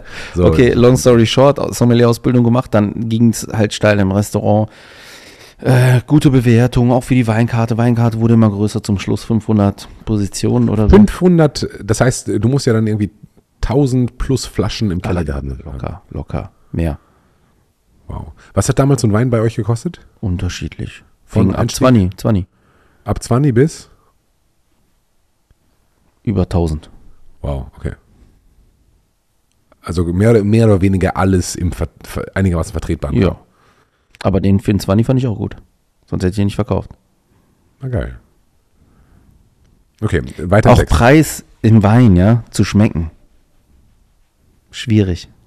Das heißt, du sagst, man, Steht auch im Buch. Ähm, man kann nicht, wenn, wenn du jetzt, wenn ich dir blinden Wein gebe, kannst du nicht sagen, also du kannst sagen, ist das Industriewein, idealerweise. Also, Vielleicht auch manchmal nicht, wenn er gut gemacht ist, Okay. wenn er gut designt ist. Ja, okay, aber du, du schmeckst quasi Handwerkswein, Industriewein, nicht in 100%, aber in 90% der Fälle Jo. und könntest dann noch vermuten, wie ein Preis ist, aber das wäre mehr raten. Genau, weil der Preis oft die nicht mehr der Qualität ab einem Level folgt, sondern der Nachfrage. Und dann ist so wie Vintage-Uhren oder so. Ab, ab welchem Level ist das?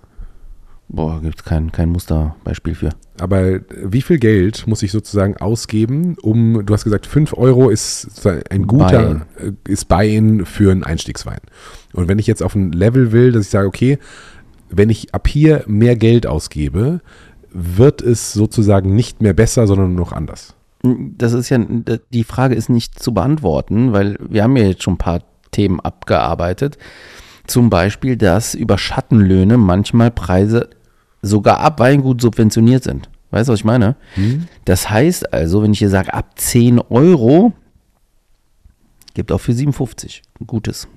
Die eigentlich 10 und 15 wert wären. Keine Ahnung, ich mache es nicht am Preis abhängig. Aber du sagst nicht 30 Euro. nee, ich sage einfach gar nichts. Okay, aber Ich sag, äh, gib das aus, was deine Tasche gerade hergibt und dir es dir wert ist. Und dann solltest du, und das ist halt die Schwierigkeit, dafür das Maximum bekommen. Und wenn du das nicht weißt, ask Tony in allen Weinfragen. nice. Alright, 2010. Wir, du merkst, versuche. Sommelier-Ausbildung, ja, ja. Genau. Genau, und dann habe ich, wie gesagt, anders als manche Kollegen, die eher traditionell oder mit der Nummer daherkamen, so die, die arrogante Nummer und Wein sehr elitär dargestellt hat, obwohl ich dahergekommen bin, muss ich auch fairerweise sagen. Ich habe versucht, die Leute abzuholen, da wo sie sind und mit auf meine Reise zu nehmen, dass Wein einfach geil ist und Spaß macht und so weiter. Mal, meistens ist mir das gelungen, aber bestimmt auch ein paar Mal nicht. Und als ich das Restaurant 2017 verkauft habe, habe ich dann überlegt, okay, wie erreiche ich die Leute? Nach wie vor. Und- Warum hast du das verkauft? weil Personal schwierig war. Also Partner wollte raus. Also ich, ich wollte nicht mehr so wie der Partner. Also es wurde immer kleinteiliger, immer hoch, hochwertiger, hochpreisiger und dann irgendwann habe ich gesagt, mal, irgendwie fühle ich mich nicht mehr wohl hier, also auch no hate oder so. Ähm, ich würde es gerne wieder so ein bisschen so machen, wie wir Anfangszeit hatten. So, ne? Und dann hatte ich so ein Bild und war da auch relativ kompromisslos und habe gesagt, entweder du machst den Weg weiter oder ich mache es. Dann sagte er, ja, ich will jetzt auch nicht ewig in der Küche stehen, mach du's. Was machen wir mit den Anteilen? Und meine Taktik war dann, und das habe ich auch offen kommuniziert, ey, wenn der neue Küchenchef und die Restaurantleiterin deine Anteile kaufen, dann mache ich auch weiter. Wenn nicht, verkaufe ich auch. Dann sind wir erstmal gestartet, ne, in der Konstellation, lief auch gut. Dann habe ich die Frage gestellt, eine wollte, der andere nicht. Dann habe ich gesagt, dann Exit.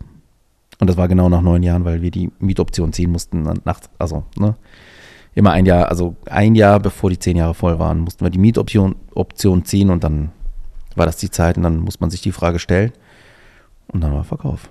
Dann hast du den Mietvertrag gekündigt und das Restaurant verkauft? Ja. Wie geht das? Wie dann haben wir das? Restaurant verkauft, ja. Ja, da, da musst du eine Einigung finden mit, mit dem Vermieter. Im Endeffekt, du sitzt ja auf dem Mietvertrag, ich habe ja die Option gehabt. Hm? Also konnte ich, war ich in einer guten Verhandlungsposition, habe gesagt, pass auf, wir wollen nicht mehr weitermachen. Dann sagt er, okay, dann äh, zeig mir ein paar neue Leute. Dann haben wir das angeboten.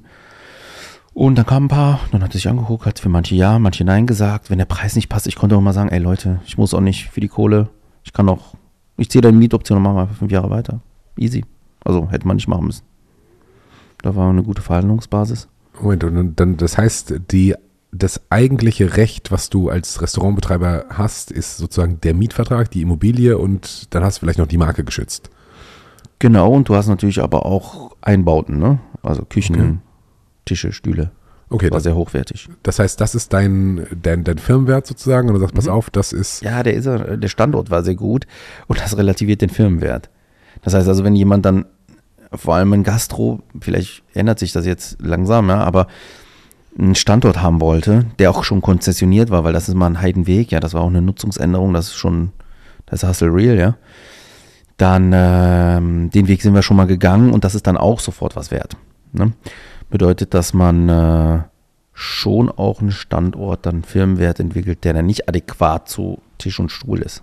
okay, das heißt, wenn jetzt so ein, was kostet ein Restaurant, so, muss nicht sagen, was deins gekostet hat, aber kannst gerne. Auch da gibt's, kommt immer drauf an, wo ist der Standort, was ist der Standard da drin, was will derjenige haben? Ist er durch, hat er das schon abbezahlt, ist noch was offen oder nicht? Gibt keinen. Gibt, ke- es gibt halt, wenn du äh, so Firmen kaufst, äh, egal branchenübergreifend, sagt man immer so, ich sag mal, fünf bis achtmal der Jahresgewinn. Mhm. So ungefähr. Die Gewinne sind so scheiße in der Gastro. gut, aber man zeigt die ja auch nicht, ne? Das ist ja ein. Bargeldgeschäft. Nee, Doch, nee, nee, ach, ich weiß, ja, doch, wir schon. Natürlich. Natürlich. Äh, aber Der Hassel, um Bargeld aus einer Gastronomie heutzutage zu ziehen, ist ist okay, äh, habe ich verstanden. Aber wenn man, das ist so, eine Gast, ist so ein Restaurant was, wo man, ich meine, wenn du deine ähm, App verkaufst, dann musst du im Regelfall, wenn es eine gute App ist, nie wieder arbeiten. Ähm, wenn du ein Restaurant verkaufst, ist es da auch so. ist kein Millionendeal. ist kein Millionendeal. Sondern ist halt, kaufst einen Porsche und dann Vielleicht, ja. plus, minus. Turbo, mehr, I don't know. Ja, aber äh, keine 100 Millionen für ein Restaurant. Ja, Nein. 100 Millionen sind nicht. Und jetzt auch, überleg doch mal die andere Seite. Dann kaufst du ein Restaurant, sagen wir mal 250.000 Euro. Ja, kaufst du dir heute einen Arbeitsplatz für 250.000 Euro, wo du morgens und abends Vollgas geben musst? Ja, wenn du es machst, dann entweder hast du kein anderes Skills an anderer Stelle, aber logisch denken machst du es nicht mehr. Also muss es so gut laufen, ja, dass du sagst, okay, das Geld kriege ich auch verdient. Das will ja erstmal verdient werden, weißt du, was ich meine? Ja, klar. Aber so ein Restaurant zu bauen kostet doppelt so viel mindestens. Also so eine Nutzungsänderung. Ah, Okay, das heißt, viele Infos bekommen. So, so, ein, so ein Restaurant, ein, ich sag mal, ein gutes Restaurant in einer A-Lage, was man dann selbst betreiben kann, kostet, ich sag mal, so zwischen 100 und 500.000 Euro. Nee, Ja, kann man, kann man nicht so sagen. Also wenn du 100 Sitzplätze da hast, brauchst du auch 100, müssen die Leute auch 100 Stühle haben. Und du kannst einen Stuhl kaufen, Basic, kannst aber auch High-End kaufen. Also gibt keine Okay, Faustregel. da. okay, du, du merkst, ich will versuchen, da eine Zahl rauszubekommen, Ja, aber du bist da sehr Nein, diplomatisch geschickt. das ist gar nichts mit, das bin ich wahrscheinlich, aber das hat nichts damit zu tun. Es ist einfach, also, äh, jetzt könnte jemand anders hier sitzen und dir genauso äh, einfach Zahlen droppen und so weiter. Sind für mich, das ist nichts. Hm.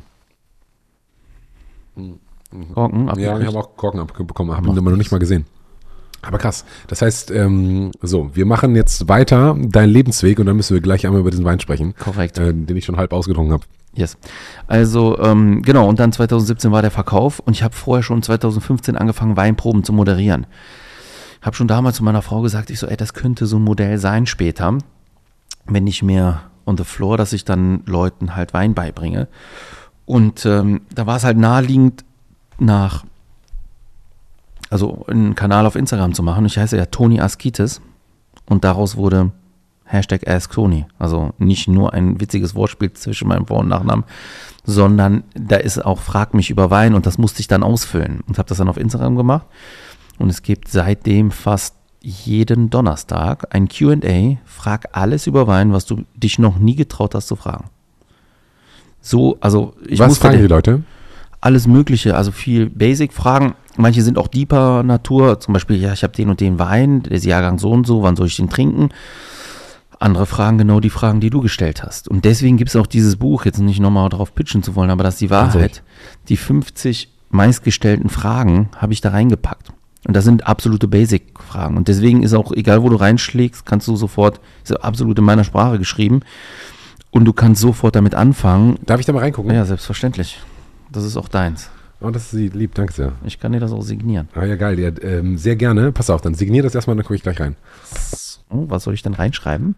Ähm, das, was du, wo, äh, wie du dich fühlst, lieber Toni, wie du dich fühlst. Ich zeig dir jetzt, wie ich mich fühle.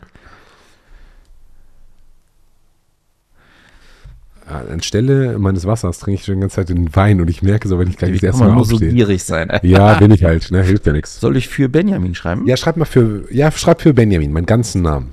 Das ist auch eine interessante Spitznamengeschichte. Aber Ich kann auch deinen Spitznamen reinschreiben. Noch ist nichts passiert. äh, nee, schreib, schreib Ben, schreib Ben, schreib Ben.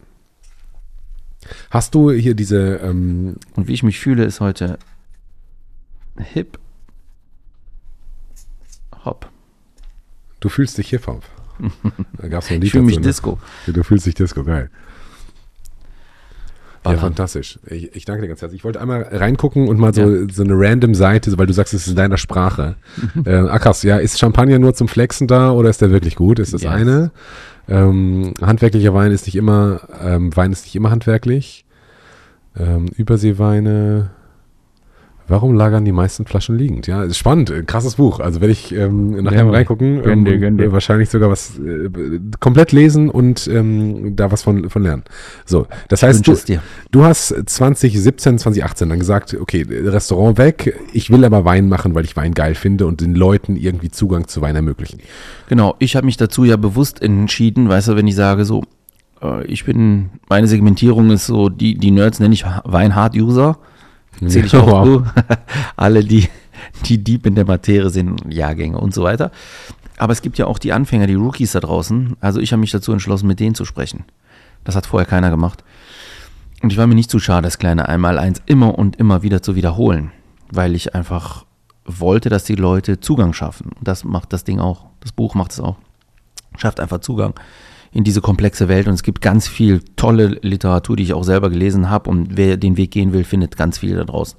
Aber das ist so erstmal Mauern runter, rein da.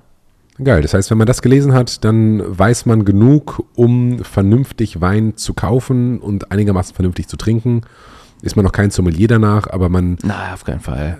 ist, ist Nee, man hat einen Bezug zu Wein, natürlich voll aus meiner Perspektive geschrieben, aber ähm, wie man es machen soll. Man weiß es nicht dann ganz genau, wie es ist. Es gibt ja nur so eine Richtung, also so Sachen zum Beispiel geht zum Winzer oder zum Weinfachhändler anstatt zum anonymen Discounter-Supermarkt. ist ein Weinfachhändler teurer als ein Winzer? Nicht unbedingt, nein. Gibt ja ganz viele, die haben Strukturen, da kaufst du zum selben Preis wie beim Winzer. Krass.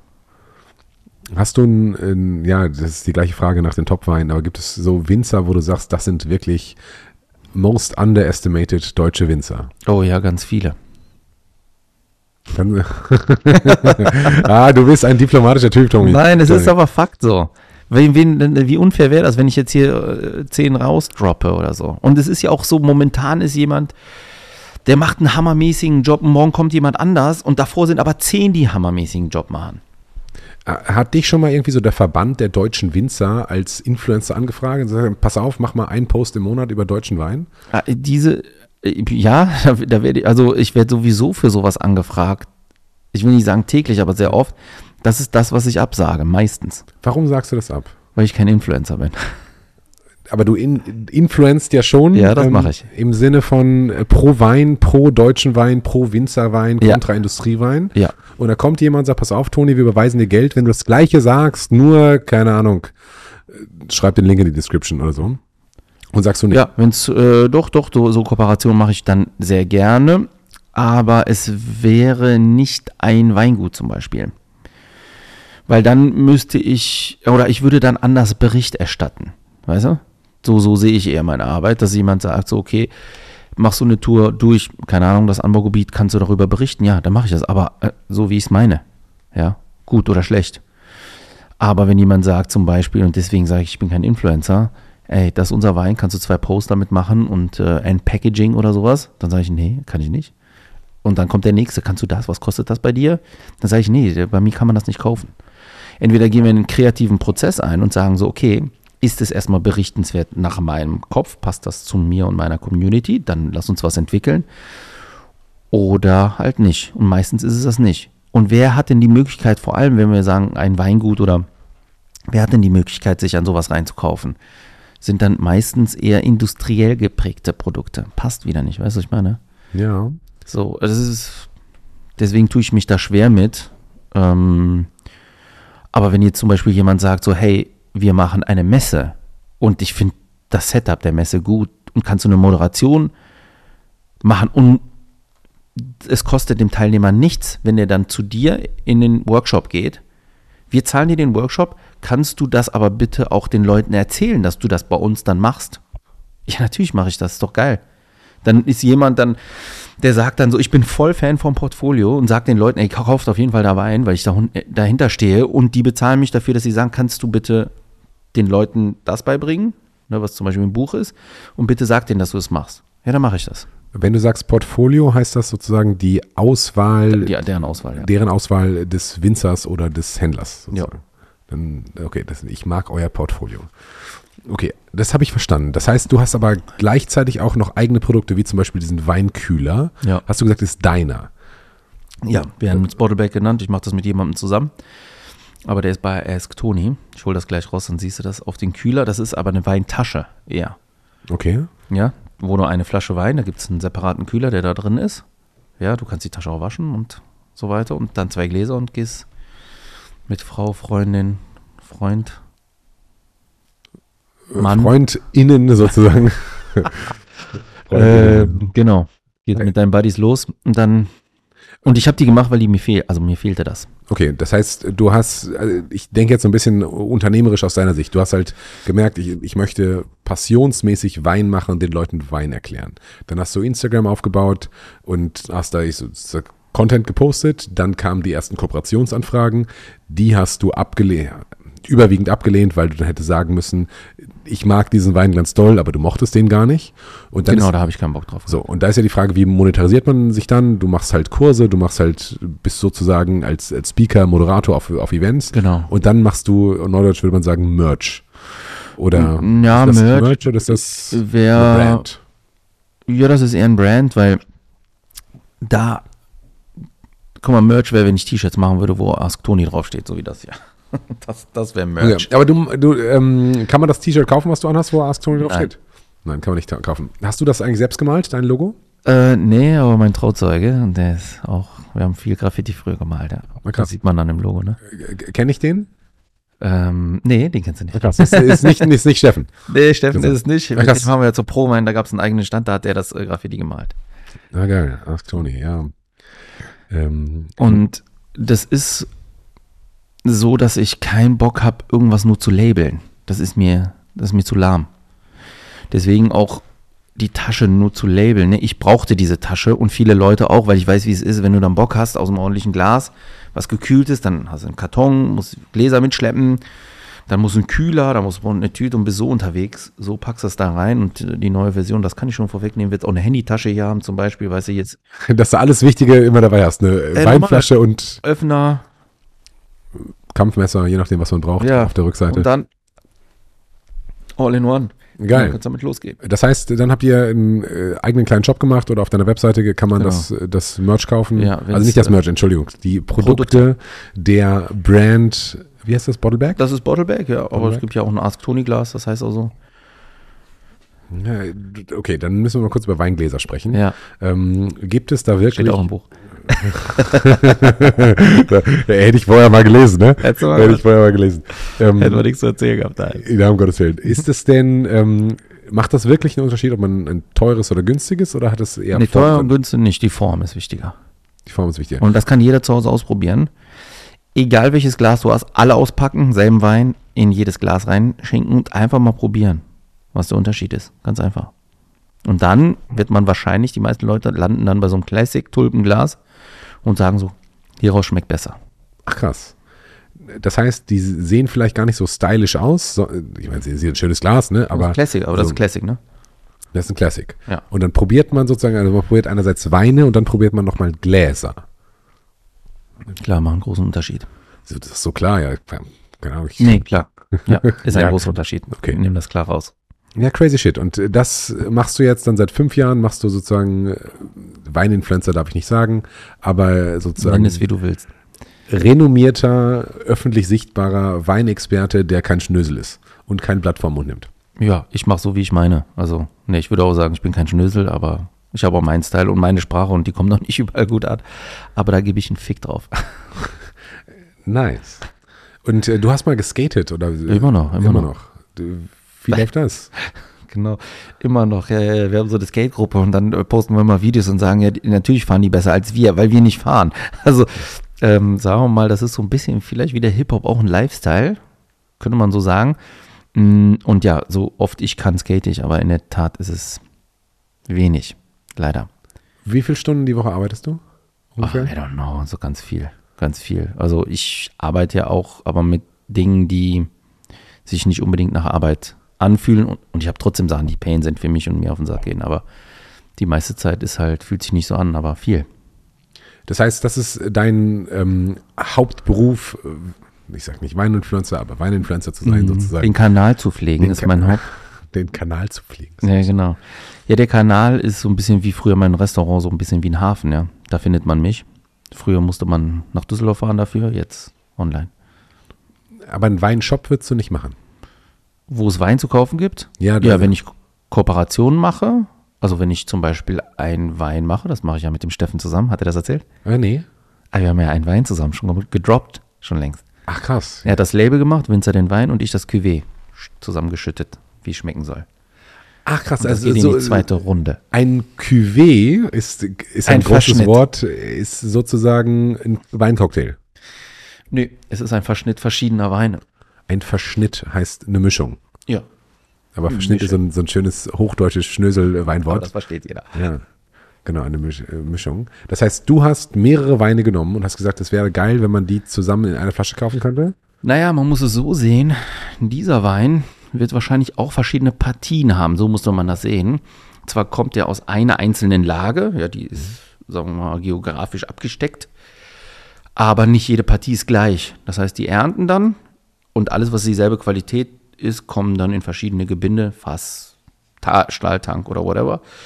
Und danach entscheidet der Winzer ja trotzdem, wenn ich jetzt diesen Wein so nennen möchte, welche Partien gehen da rein. Also muss der, ist es oft ein Verschnitt verschiedener Krass. Weine, ist sozusagen verschiedener Partien, so musste man der, das der Winzer ist der DJ des Weines, wenn ja, man so will. Das auch guckt. Das, jawohl, nice. So.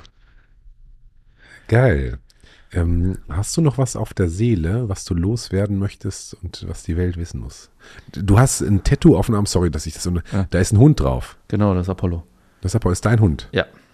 Der wird jetzt 16. Oh, krass. Wann hast du das stechen lassen? Das ist das letzte Tattoo, was ich gemacht habe. Ich glaube, vor einem Monat oder zwei oder so. Ach, krass. Du hast aber auch Kinder und sind die auch tätowiert? Oder Ja, alle hier ums Herz herum. Krass. Hast du das bei Geburt gemacht oder dann später? Nee. Mussten sie erst mal verdienen. Lass mal Nee, gucken, nee, wie die so geraten. Ach, gar nicht, gar nicht, gar nicht, gar nicht. Bei mir, also alle Tattoos äh, haben irgendwie eine Story und gehören zu mir so. Krass. Deswegen glaube ich, bereue ich auch nichts. Interessant. Ja, sorry, dann nochmal die Frage, gibt es was, was denn noch auf der Seele brennt, was du loswerden Ich überlege gerade, ob wir alles äh, zu Ende geführt haben, Wir haben- wir hier angefangen haben, aber den Wein haben wir noch nicht besprochen. Alter, oh, gut, dass du das sagst. Ja, guck mal. Ähm, Wolltest du schon Exit machen? ja, ich wollte schon, ich wollte kein Exit machen, eine- aber wollte fragen, ob Eine es- Frage an dich, ja, und das ist ein Ratespiel, du kannst dabei nicht verlieren, ja? Ist der jung oder alt? Ich würde sagen eher alt. Alt, schätz mal, 3,5 Jahre. 3,5 Jahre. Jetzt kommt äh, hier die Tasche, warte. Also schmeckt relativ frisch, ne? Ich finde, der schmeckt halt dadurch, dass er so stark schmeckt. Halt, also es schmeckt relativ komplex. Komplex, oh, super. Das ist gut, finde ich auch. Ja, komplex im Sinne von, man trinkt den und es ist halt nicht so, dass, dass man trinkt den nicht so still weg. Genau. So, das ist der Kühler. Ja, ganz Ja. einfaches Kühlakku. Den legt man quasi in den Kühlschrank oder ins Eisfach. Was macht man damit? Ja, einfach, einfach. Ach Und fertig. Deswegen kannst du ja auch waschen und so. Was ist dein Geburtsjahr? Darf man Ja. das hier so sagen? Das, ja, nein, das ist ein großes Geheimnis. 84. 84. Was ist dein Geburtsjahr? Schätz mal. Äh, Ich weiß, dass dein ältestes Kind 14 ist, glaube ich. Zwölf. 12. 13. 13. 13. Seit ein paar Tagen. Ähm, ich würde denken, dass du, wenn ich das nicht wissen würde, würde ich sagen, du bist ein bisschen jünger als ich. Aber jetzt, wo ich das aber weiß, musst du ja zehn Jahre älter sein als ich. Der Wein geht auf mich. Für die erste Aussage. Ähm, nee, ich bin 79er. Was? Du bist, krass, du bist neun, das heißt, du bist fünf Jahre älter als ich. Ja. Das heißt, du hast auch eine vier vorne. Äh, ja, ja, 43 jetzt. krass. Seit Meine Mutter würde sagen, du gehst auf die 50 zu. ja, noch fühlt sich das noch nicht so an, aber auch das ist nur eine Zahl, ja. Also der Wein ist älter als du. Das ist ja krass. Also, das ist ein Törnicher Ritsch, eine Riesling-Auslese von der Mosel, Yes. ähm, vom Weingut Josef Adams. Mhm. Und ich habe aber noch kein Jahr gesehen. Doch, ganz oben steht. Ach, 1982. Ja. Junge, du bist ein krasser Typ. Ähm, was kostet so eine Flasche, wenn ich fragen darf? Geld soll an der Stelle keine Rolle spielen. Nee, aber so, dass ich mal ein Gefühl bekomme. Guck mal, ich sag dir jetzt was, und das ist jetzt wieder wirklich kein, keine Aussage gegenüber, also ich will jetzt nicht wieder hier ähm, diplomatisch wirken, ja. Hm? Aber das ist das Problem, was die Mosel hat. Und du hast mich eben gefragt, was ist mein Lieblingswein oder so ähnlich. Und ich habe gesagt, ich kann das nicht sagen. Ich habe ein paar Lieblingsanbauregionen. Und eine meiner Lieblingsanbauregionen ist die Mosel.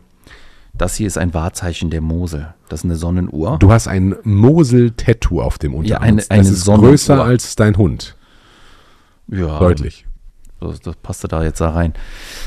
Das ist eine Sonnenuhr und die ist in Wählen. Also in diese Einzellage heißt so wie hier Törnicher Ritsch, heißen manche Weine Wählner Sonnenuhr. Und so sieht diese Sonnenuhr aus, wie sie da drin ist. Also, weil ich so ein großer Fan bin, nämlich von genau diesen Weinen. Das ist ja ein süßer Wein, das schmeckt man, obwohl die Süße hier nicht pappig süß ist. Man schmeckt und wenn man runterschluckt, hat man trotzdem trinkanimierend. Also man will weiter trinken. Nicht so konzentriert, dick. Trinkanimierend heißt das. Man will weiter trinken. Ja. Suchtfördernd könnte man auch sagen. Ja, ja, klar, klar, das ist äh, wie Heroin. Einmal drin, nie wieder raus. Ja. Und ähm, dann hast du halt die, diese Weine, erst mit Reife werden die so, sonst sind die viel, viel süßer. Das heißt, das muss man dann wissen und deswegen feiere ich die. Die können sehr lange reifen und dann werden die manchmal so. Und das ist mir begegnet. Es gibt auch eine Radtour einmal im Jahr an der Mosel von mir. Drei Weingüter mit dem Bike, keine E-Bikes, Real Bikes. Und dann Boah, fahren wir muss man rum. richtig trampeln. Ja, geht. Fahren 35 Kilometer, Stops, Essen, Trinken, alles äh, unter Dach und Fach. Und da war einer dabei, der kommt aus dem Ort. Die Eltern haben das im Keller, weil die Wein gemacht haben und so haben viele dann so im Nebenerwerb, haben Weingut, äh, äh, Weinlagen ge geerbt und so weiter. Und dann sagte der zu mir, hey, ähm, wir haben die noch, ich habe dafür keinen Markt. Dann sage ich, ja, ich weiß. Weil für reife Weine, da kommt jemand daher und dann sagt, keine Ahnung, jemand 100 zum Beispiel für die Flasche. Ich meine, der ist 40 Jahre alt, ne? Schon crazy. Ja, ist krass. Schmeckt Ist gar nicht so. Älter als ich. Und dann ist er 40 Jahre alt und dann sagen die Leute, ach, 100 Euro, ich weiß nicht, kennt man das? Und die Nerds kennen das nicht, ich kenne die Lage bestimmt, aber das Weingut nicht, ist es denn gut oder nicht? Und mir begegnet sehr oft sowas und dann kaufe ich das. Und dann muss man sagen, dann, muss, dann verhandelt man das und deswegen ist der Preis da auch nicht in Stein gemeißelt. Aber man könnte es auf jeden Fall, ein Real Deal wäre das doch, wenn du sowas, keine Ahnung, für 60, 70 Euro verkaufen würdest. Dementsprechend günstig ist aber auch der Preis, weil die halt einfach keinen Markt haben. Bevor sie es wegschmeißen, versuchen. Ja, das also den Wein wegzuschmeißen wäre wirklich eine Ja, dir Schande. Also, das vor. wirklich, also nochmal, ähm, der ist wirklich außergewöhnlich gut. Und Ja, also außergewöhnlich das, gut im Sinne von, ich habe keine Ahnung davon, aber er schmeckt außergewöhnlich. So, wenn, wenn du den blind trinkst, denkst, musst du aufhören zu sprechen quasi. Sagen, okay, was ist das eigentlich, was ich da trinke? Das ist nicht easy drinking, aber halt auch eben nicht eklig easy drinking, non-easy drinking. Ähm, schon geil. Das Gute ist, der Wein steht da überhaupt Alkohol 82. War das eine Pflichtangabe? Nee, war es leider nicht. Wird wahrscheinlich nur 7,5 Alkohol haben. Also früher gehabt haben, oder? Wird das nicht mehr dann über die Zeit? Nee, wird sich- weniger. Mhm. Wird, wird weniger, okay. Also so wie ich mich fühle, hat er, hat er mehr als siebeneinhalb. Ah, Jetzt krass. checkst du auch, warum ich Low-Alkohol-Weine feiere. Dann Ja, hätten wir ich nämlich nicht das. zwei Gläser trinken können, weißt du? Ja, verstehe ich. Dann hätten wir weniger Erlebnis gehabt. Deswegen, es geht nicht um den Alkohol und dann. Und wenn du so ein, wenn dich jemand anschreibt und sagt, pass auf, ich habe hier 100 Flaschen von dem 82er äh, Törnicher Ritsch, ähm, der Riesling-Auslese, äh, im Keller gefunden, dann kaufst du die und Nee, ich gehe hin, probiere erstmal. Und wenn gut ist, kaufe ich die. ja, verstehe ich. Klar. Ja. Aber du probierst den und dann, wenn er gut ist, dann kaufst du den so, dass du auch den weiterverkaufst oder kaufst den und Ja, ich mache ja viele Tastings und dann findet man das auch in den Tastings, weil ich erzähle viel über die Mosel, auch in diesem Buch. Und ähm, dann, wie gesagt, ich finde das so affig, immer nur von Sachen zu erzählen, wenn du die nicht schmeckst. Hm. Dann erzählt jemand, dann wird es irgendwann mal langweilig. Also gibst sie auch zu schmecken. Hast du Ich kann auch mal, ich, ich kann mir auch vorstellen, mal einen Drop zu machen, dass ich sage, ich habe eine Partie gefunden, die so gut ist und die Menge zu groß ist, wo ich die nicht unterkriege, dann teile ich die auch mit der Community. Und dann würde ich Wein handeln. Aber dann wäre das wie so eine eigene Edition. So ein bisschen wie eine Kooperation. In dem Fall habe ich jetzt mit dem Wein nichts zu tun, aber ich habe ich hab ihn gefunden und finde, dass der teilbar ist für alle. Und dann würde ich es auch verkaufen. Aber jetzt random anfangen, Weinhandel zu betreiben, ne, irgendwie nicht. ja, verstehe ich. Klar, also ich habe viele, viele Freunde von mir, die sagen, na bitte, kannst du mir noch mal Wein und so. Die kriegen auch, ja. Aber äh, so, also Businessmodell, jetzt Weinhandeln, ist auch scheiß Business.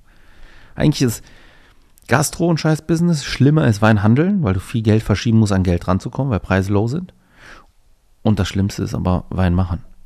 Weil die haben richtig tighten Markt. Aber warum ist Weinhandel so schlimm? Wenn du gerade so Special Editions Ja, wenn du mit Special Edition und dir natürlich Leute aufgebaut hast, die dir das abnehmen, und die habe ich mit Sicherheit, ja, und weil ich es auch immer ernst meine mit den Leuten, ja, also immer einen Mehrwert zu schaffen, auch das Glas hat ein Feature, was, was Besonderes darstellt. Das, jetzt musst du es einmal sagen. Sonst, Ja, da ist ein Mussierpunkt drin. was Muss- ist ein Mussierpunkt? Ist eine aufgeraute Stelle, wo die Bubbles sich entwickeln können. Und ich nehme das Glas auch als Sekt- und Champagnerglas. Weil das geht. Die anderen, also diese Flöten, Teufelsglas, bringt gar nichts. Und diese Champagnergläser, die ein bisschen bauchiger sind, auch okay, aber Champagner und Sekt und hochwertige Schaumweine, Sauwein, die brauchen auch Platz, sich zu entwickeln. Und wenn du die dann aus einem normalen Weinglas trinkst, wo kein Mussierpunkt drin ist, werden die schneller platt. Und hier sind die lebendig. Und wenn du reinguckst, guck mal in deinen jetzt rein, musst aber austrinken. Siehst du den Ja, ah, krass. Und der Mussierpunkt ist tatsächlich dein Hashtag wie aus dem Ist Logo. das nicht wild? Ah, wow. Und Toni, du bist ein Was Fuchs. hier abgeht, du bist ein kleiner Fuchs, ein großer Fuchs tatsächlich. Ja? Sternzeichen Fuchs, mein Lieber. was hier abgeht. Ja, krass. Äh, also, verstehst du, das wäre mir dann, und das ist ein Zwieselglas, also kann man sagen, das steht ja auch drauf. Und das war mir wichtig. Die haben gesagt, sollen wir ein Glas machen? Dann habe ich gesagt, ich so, ich weiß, was die Leute da draußen brauchen. Ein erschwingliches Glas, das kostet unter 10 Euro, was aber funktioniert nahezu mit jedem Weintyp, nicht mit allen. Aber das ist so eins. Jeden Profi, den du fragst, das klassische Tulpenglas. Geht das mit Wein? Ja, fast mit allen. Und jetzt geht es sogar noch mit Schaumwein. Und äh, das aber den, wie heißt es, Pussierpunkt? nee, Mussierpunkt. Mussierpunkt. Ist aber gut. ähm, ein Mussierpunkt. Ja. Äh, der ist nur für den, die, Bubbles. Kohlensäure, für, für die Bubbles in halt einem Schaumwein, Prosecco, ähnliche. Trinkst du Bier manchmal? Jupp. Dann trink das mal aus dem Glas und guck, was passiert. Das heißt, dann steigen da die Bubbles auf. Die steigen da auf, aber du hast immer eine lebendigere Kohlensäure. Kann schmecken und nicht schmecken. Das heißt, wenn ich jetzt meine Gläser rausschmeißen würde, nur noch Ask Tony Gläser hätte, Kann ich dir nur empfehlen. dann äh, schmeckt Bier, Wein, Sekt aus deinem Glas besser potenziell als aus äh, random Gläsern wie zum Beispiel den, die ich zum Beispiel sehr schön finde, Ja, die sehen auch schick aus, ja. aber wahrscheinlich für dich von der Wölbung und, und Co. Ja, noch schlimmer ist, die haben ja, für Wein ist ja schon schlimmer, dass sie keinen Stiel haben, dann machst du warm die ganze Ja, Zeit. es gibt äh, das gleiche noch mit Stiel. Mhm. Müsste ich ausprobieren, weiß ich nicht. Ja, krass. Aber die sehen auf jeden Fall teurer aus als meine. Äh, weiß ich nicht, hat mir meine Freundin geschenkt. Ja, stark. Na, die haben aber keinen Pus Mussierpunkt. Wie komme ich auf Pussierpunkt? Ja. Keine Ahnung. Aber ist ja egal. Ich meine, äh, bevor es das Glas so gab, haben wir auch trotzdem Schaumweine hier draus getrunken. Aber ich würde sagen, dass wenn du hochwertige Schaumweine mit einem Glas, mal egal welches, mit Mussierpunkt, also einem richtigen Weinglas mit Mussierpunkt trinkst, ist das Erlebnis hochwertiger. Vielleicht gibt es auch andere am Markt. Aber Mussierpunkt ist das so ein Ding, man kann halt Weinglas mit einem Mussierpunkt googeln. Das ist so ein Ding einfach. So, Ich weiß nicht, mach mal, I don't know. Ja, kann sein. okay, ist es jetzt nicht deine Idee? Deine Nein, nein, nein, nein, nein, nein. Mussierpunkt gibt es oft bei diesen Gläsern. Also der kommt daher, weil es viel in der Gastronomie halt Osmose-Umkehranlagen gibt. Ich hatte auch so eine, dann brauchst du die Gläser danach nicht polieren. Die machen aus Wasser einfach klares Wasser. Dann kannst du die einfach wegverdampfen lassen. Aber dann hast du auch gar keine Rückstände. Das heißt also, wenn du dann etwas Perliges da reinmachst, Kohlensäure braucht halt einen Rückstand, um sich zu entwickeln. Und deswegen hat die Industrie angefangen, dann Mussierpunkte rein zu lasern. Ja. Und dann hast du das aber in zu kleinen Gläsern. Man muss nicht mal das klein, man braucht manchmal Platz. Und deswegen habe ich mich immer gefragt, warum gibt es denn kein Weinglas mit Mussierpunkt? Das ist doch Quatsch. Und jetzt gibt es eins. Ja, geil. Nice, lieber Toni. Hier. Ähm, dann würde ich sagen, hast du noch was auf, auf der Seele? Wir haben jetzt deinen Wein, sorry, den hatte ich jetzt, also den zu besprechen war wirklich sinnvoll. Es ist total bescheuert, dass ich mal hier sitze und sage, oh, es ist sinnvoll, einen Wein zu besprechen. Aber es, ich meine das ganz genauso. Also, äh, wenn jetzt irgendjemand sagt, pass auf, kann ich diesen Wein kaufen? Äh, ka- Kann man diesen Wein kaufen oder kann man nicht kaufen? Das ist nur so ein Secret-Ding. Nee, das ist ein Secret-Ding. Ich weiß nicht mal, was die Menge dahinter ist, aber bald, und ich bin auf der Suche gegangen, habe was für die Community rausgeholt, was eine gewisse Reife hat und äh, Preis erschwinglich ist. Und da gibt es bald einen Drop. Also, Geil. das, was ich zu sagen habe, wer auf den Kanal Ask Tony, Ask Tony kommt und sich da wohlfühlt, freue ich mich. Wenn er drauf bleibt, da gibt es immer was Neues zu entdecken. Man kann viele Fragen stellen. Und wer sich da nicht wohlfühlt, dann Der schreibt, das ist ja das neue Ding, ähm, wer sich denn nicht wohlfühlt, der schreibt das in die Kommentare. So, der unfollowt nicht, weil keine Ahnung, der Unfollow-Button scheint bei den Wutbürger nicht zu funktionieren, sondern genau, der genau. muss in die Kommentare. Das Ja, ist wieder Scheiße und wieder Scheiße und Ja, wieder ja, Scheiße genau, und wieder das- Scheiße. Ja? Das wieder an jetzt, pass mal auf. Den mache ich fertig. Ja, krass. Krass, krass, krass. Ja, cool. Ähm, lieber Toni, ähm, war mir ein großes Fest. Ich danke dir ganz herzlich. Echt cool, viel gelernt. Äh, herzlichen Dank für den Wein, herzlichen Dank fürs Buch. Sehr gerne. Ähm, mega cool. Ich freue mich aufs nächste Mal und wünsche dir einen wunderschönen Tag. Danke dir. Vielen Dank, dass ich hier sein dürfte, Hip-Hop-Leute. Yes. Alright, Leute, danke, dass ihr zugehört habt. Es ist wirklich richtig cool zu sehen, dass ich mich hier hinsetzen kann, ein Gespräch führen, aus dem ich was lerne, hoffentlich auch mein Gegenüber irgendwas. Und dass sich das Leute tatsächlich angucken, finde ich nach wie vor total spannend. Ähm, wenn ihr Verbesserungsvorschläge habt oder auch was geil findet, schreibt es gerne in die Kommentare. Die Likes und die Follows helfen wirklich, das ganze Ding noch größer zu machen, helfen mir geilere, noch geilere Gäste zu finden und das ganze Ding einfach voranzubringen. Ich danke dir für deinen Support und freue mich aufs nächste Mal mit dir und deinen Homies.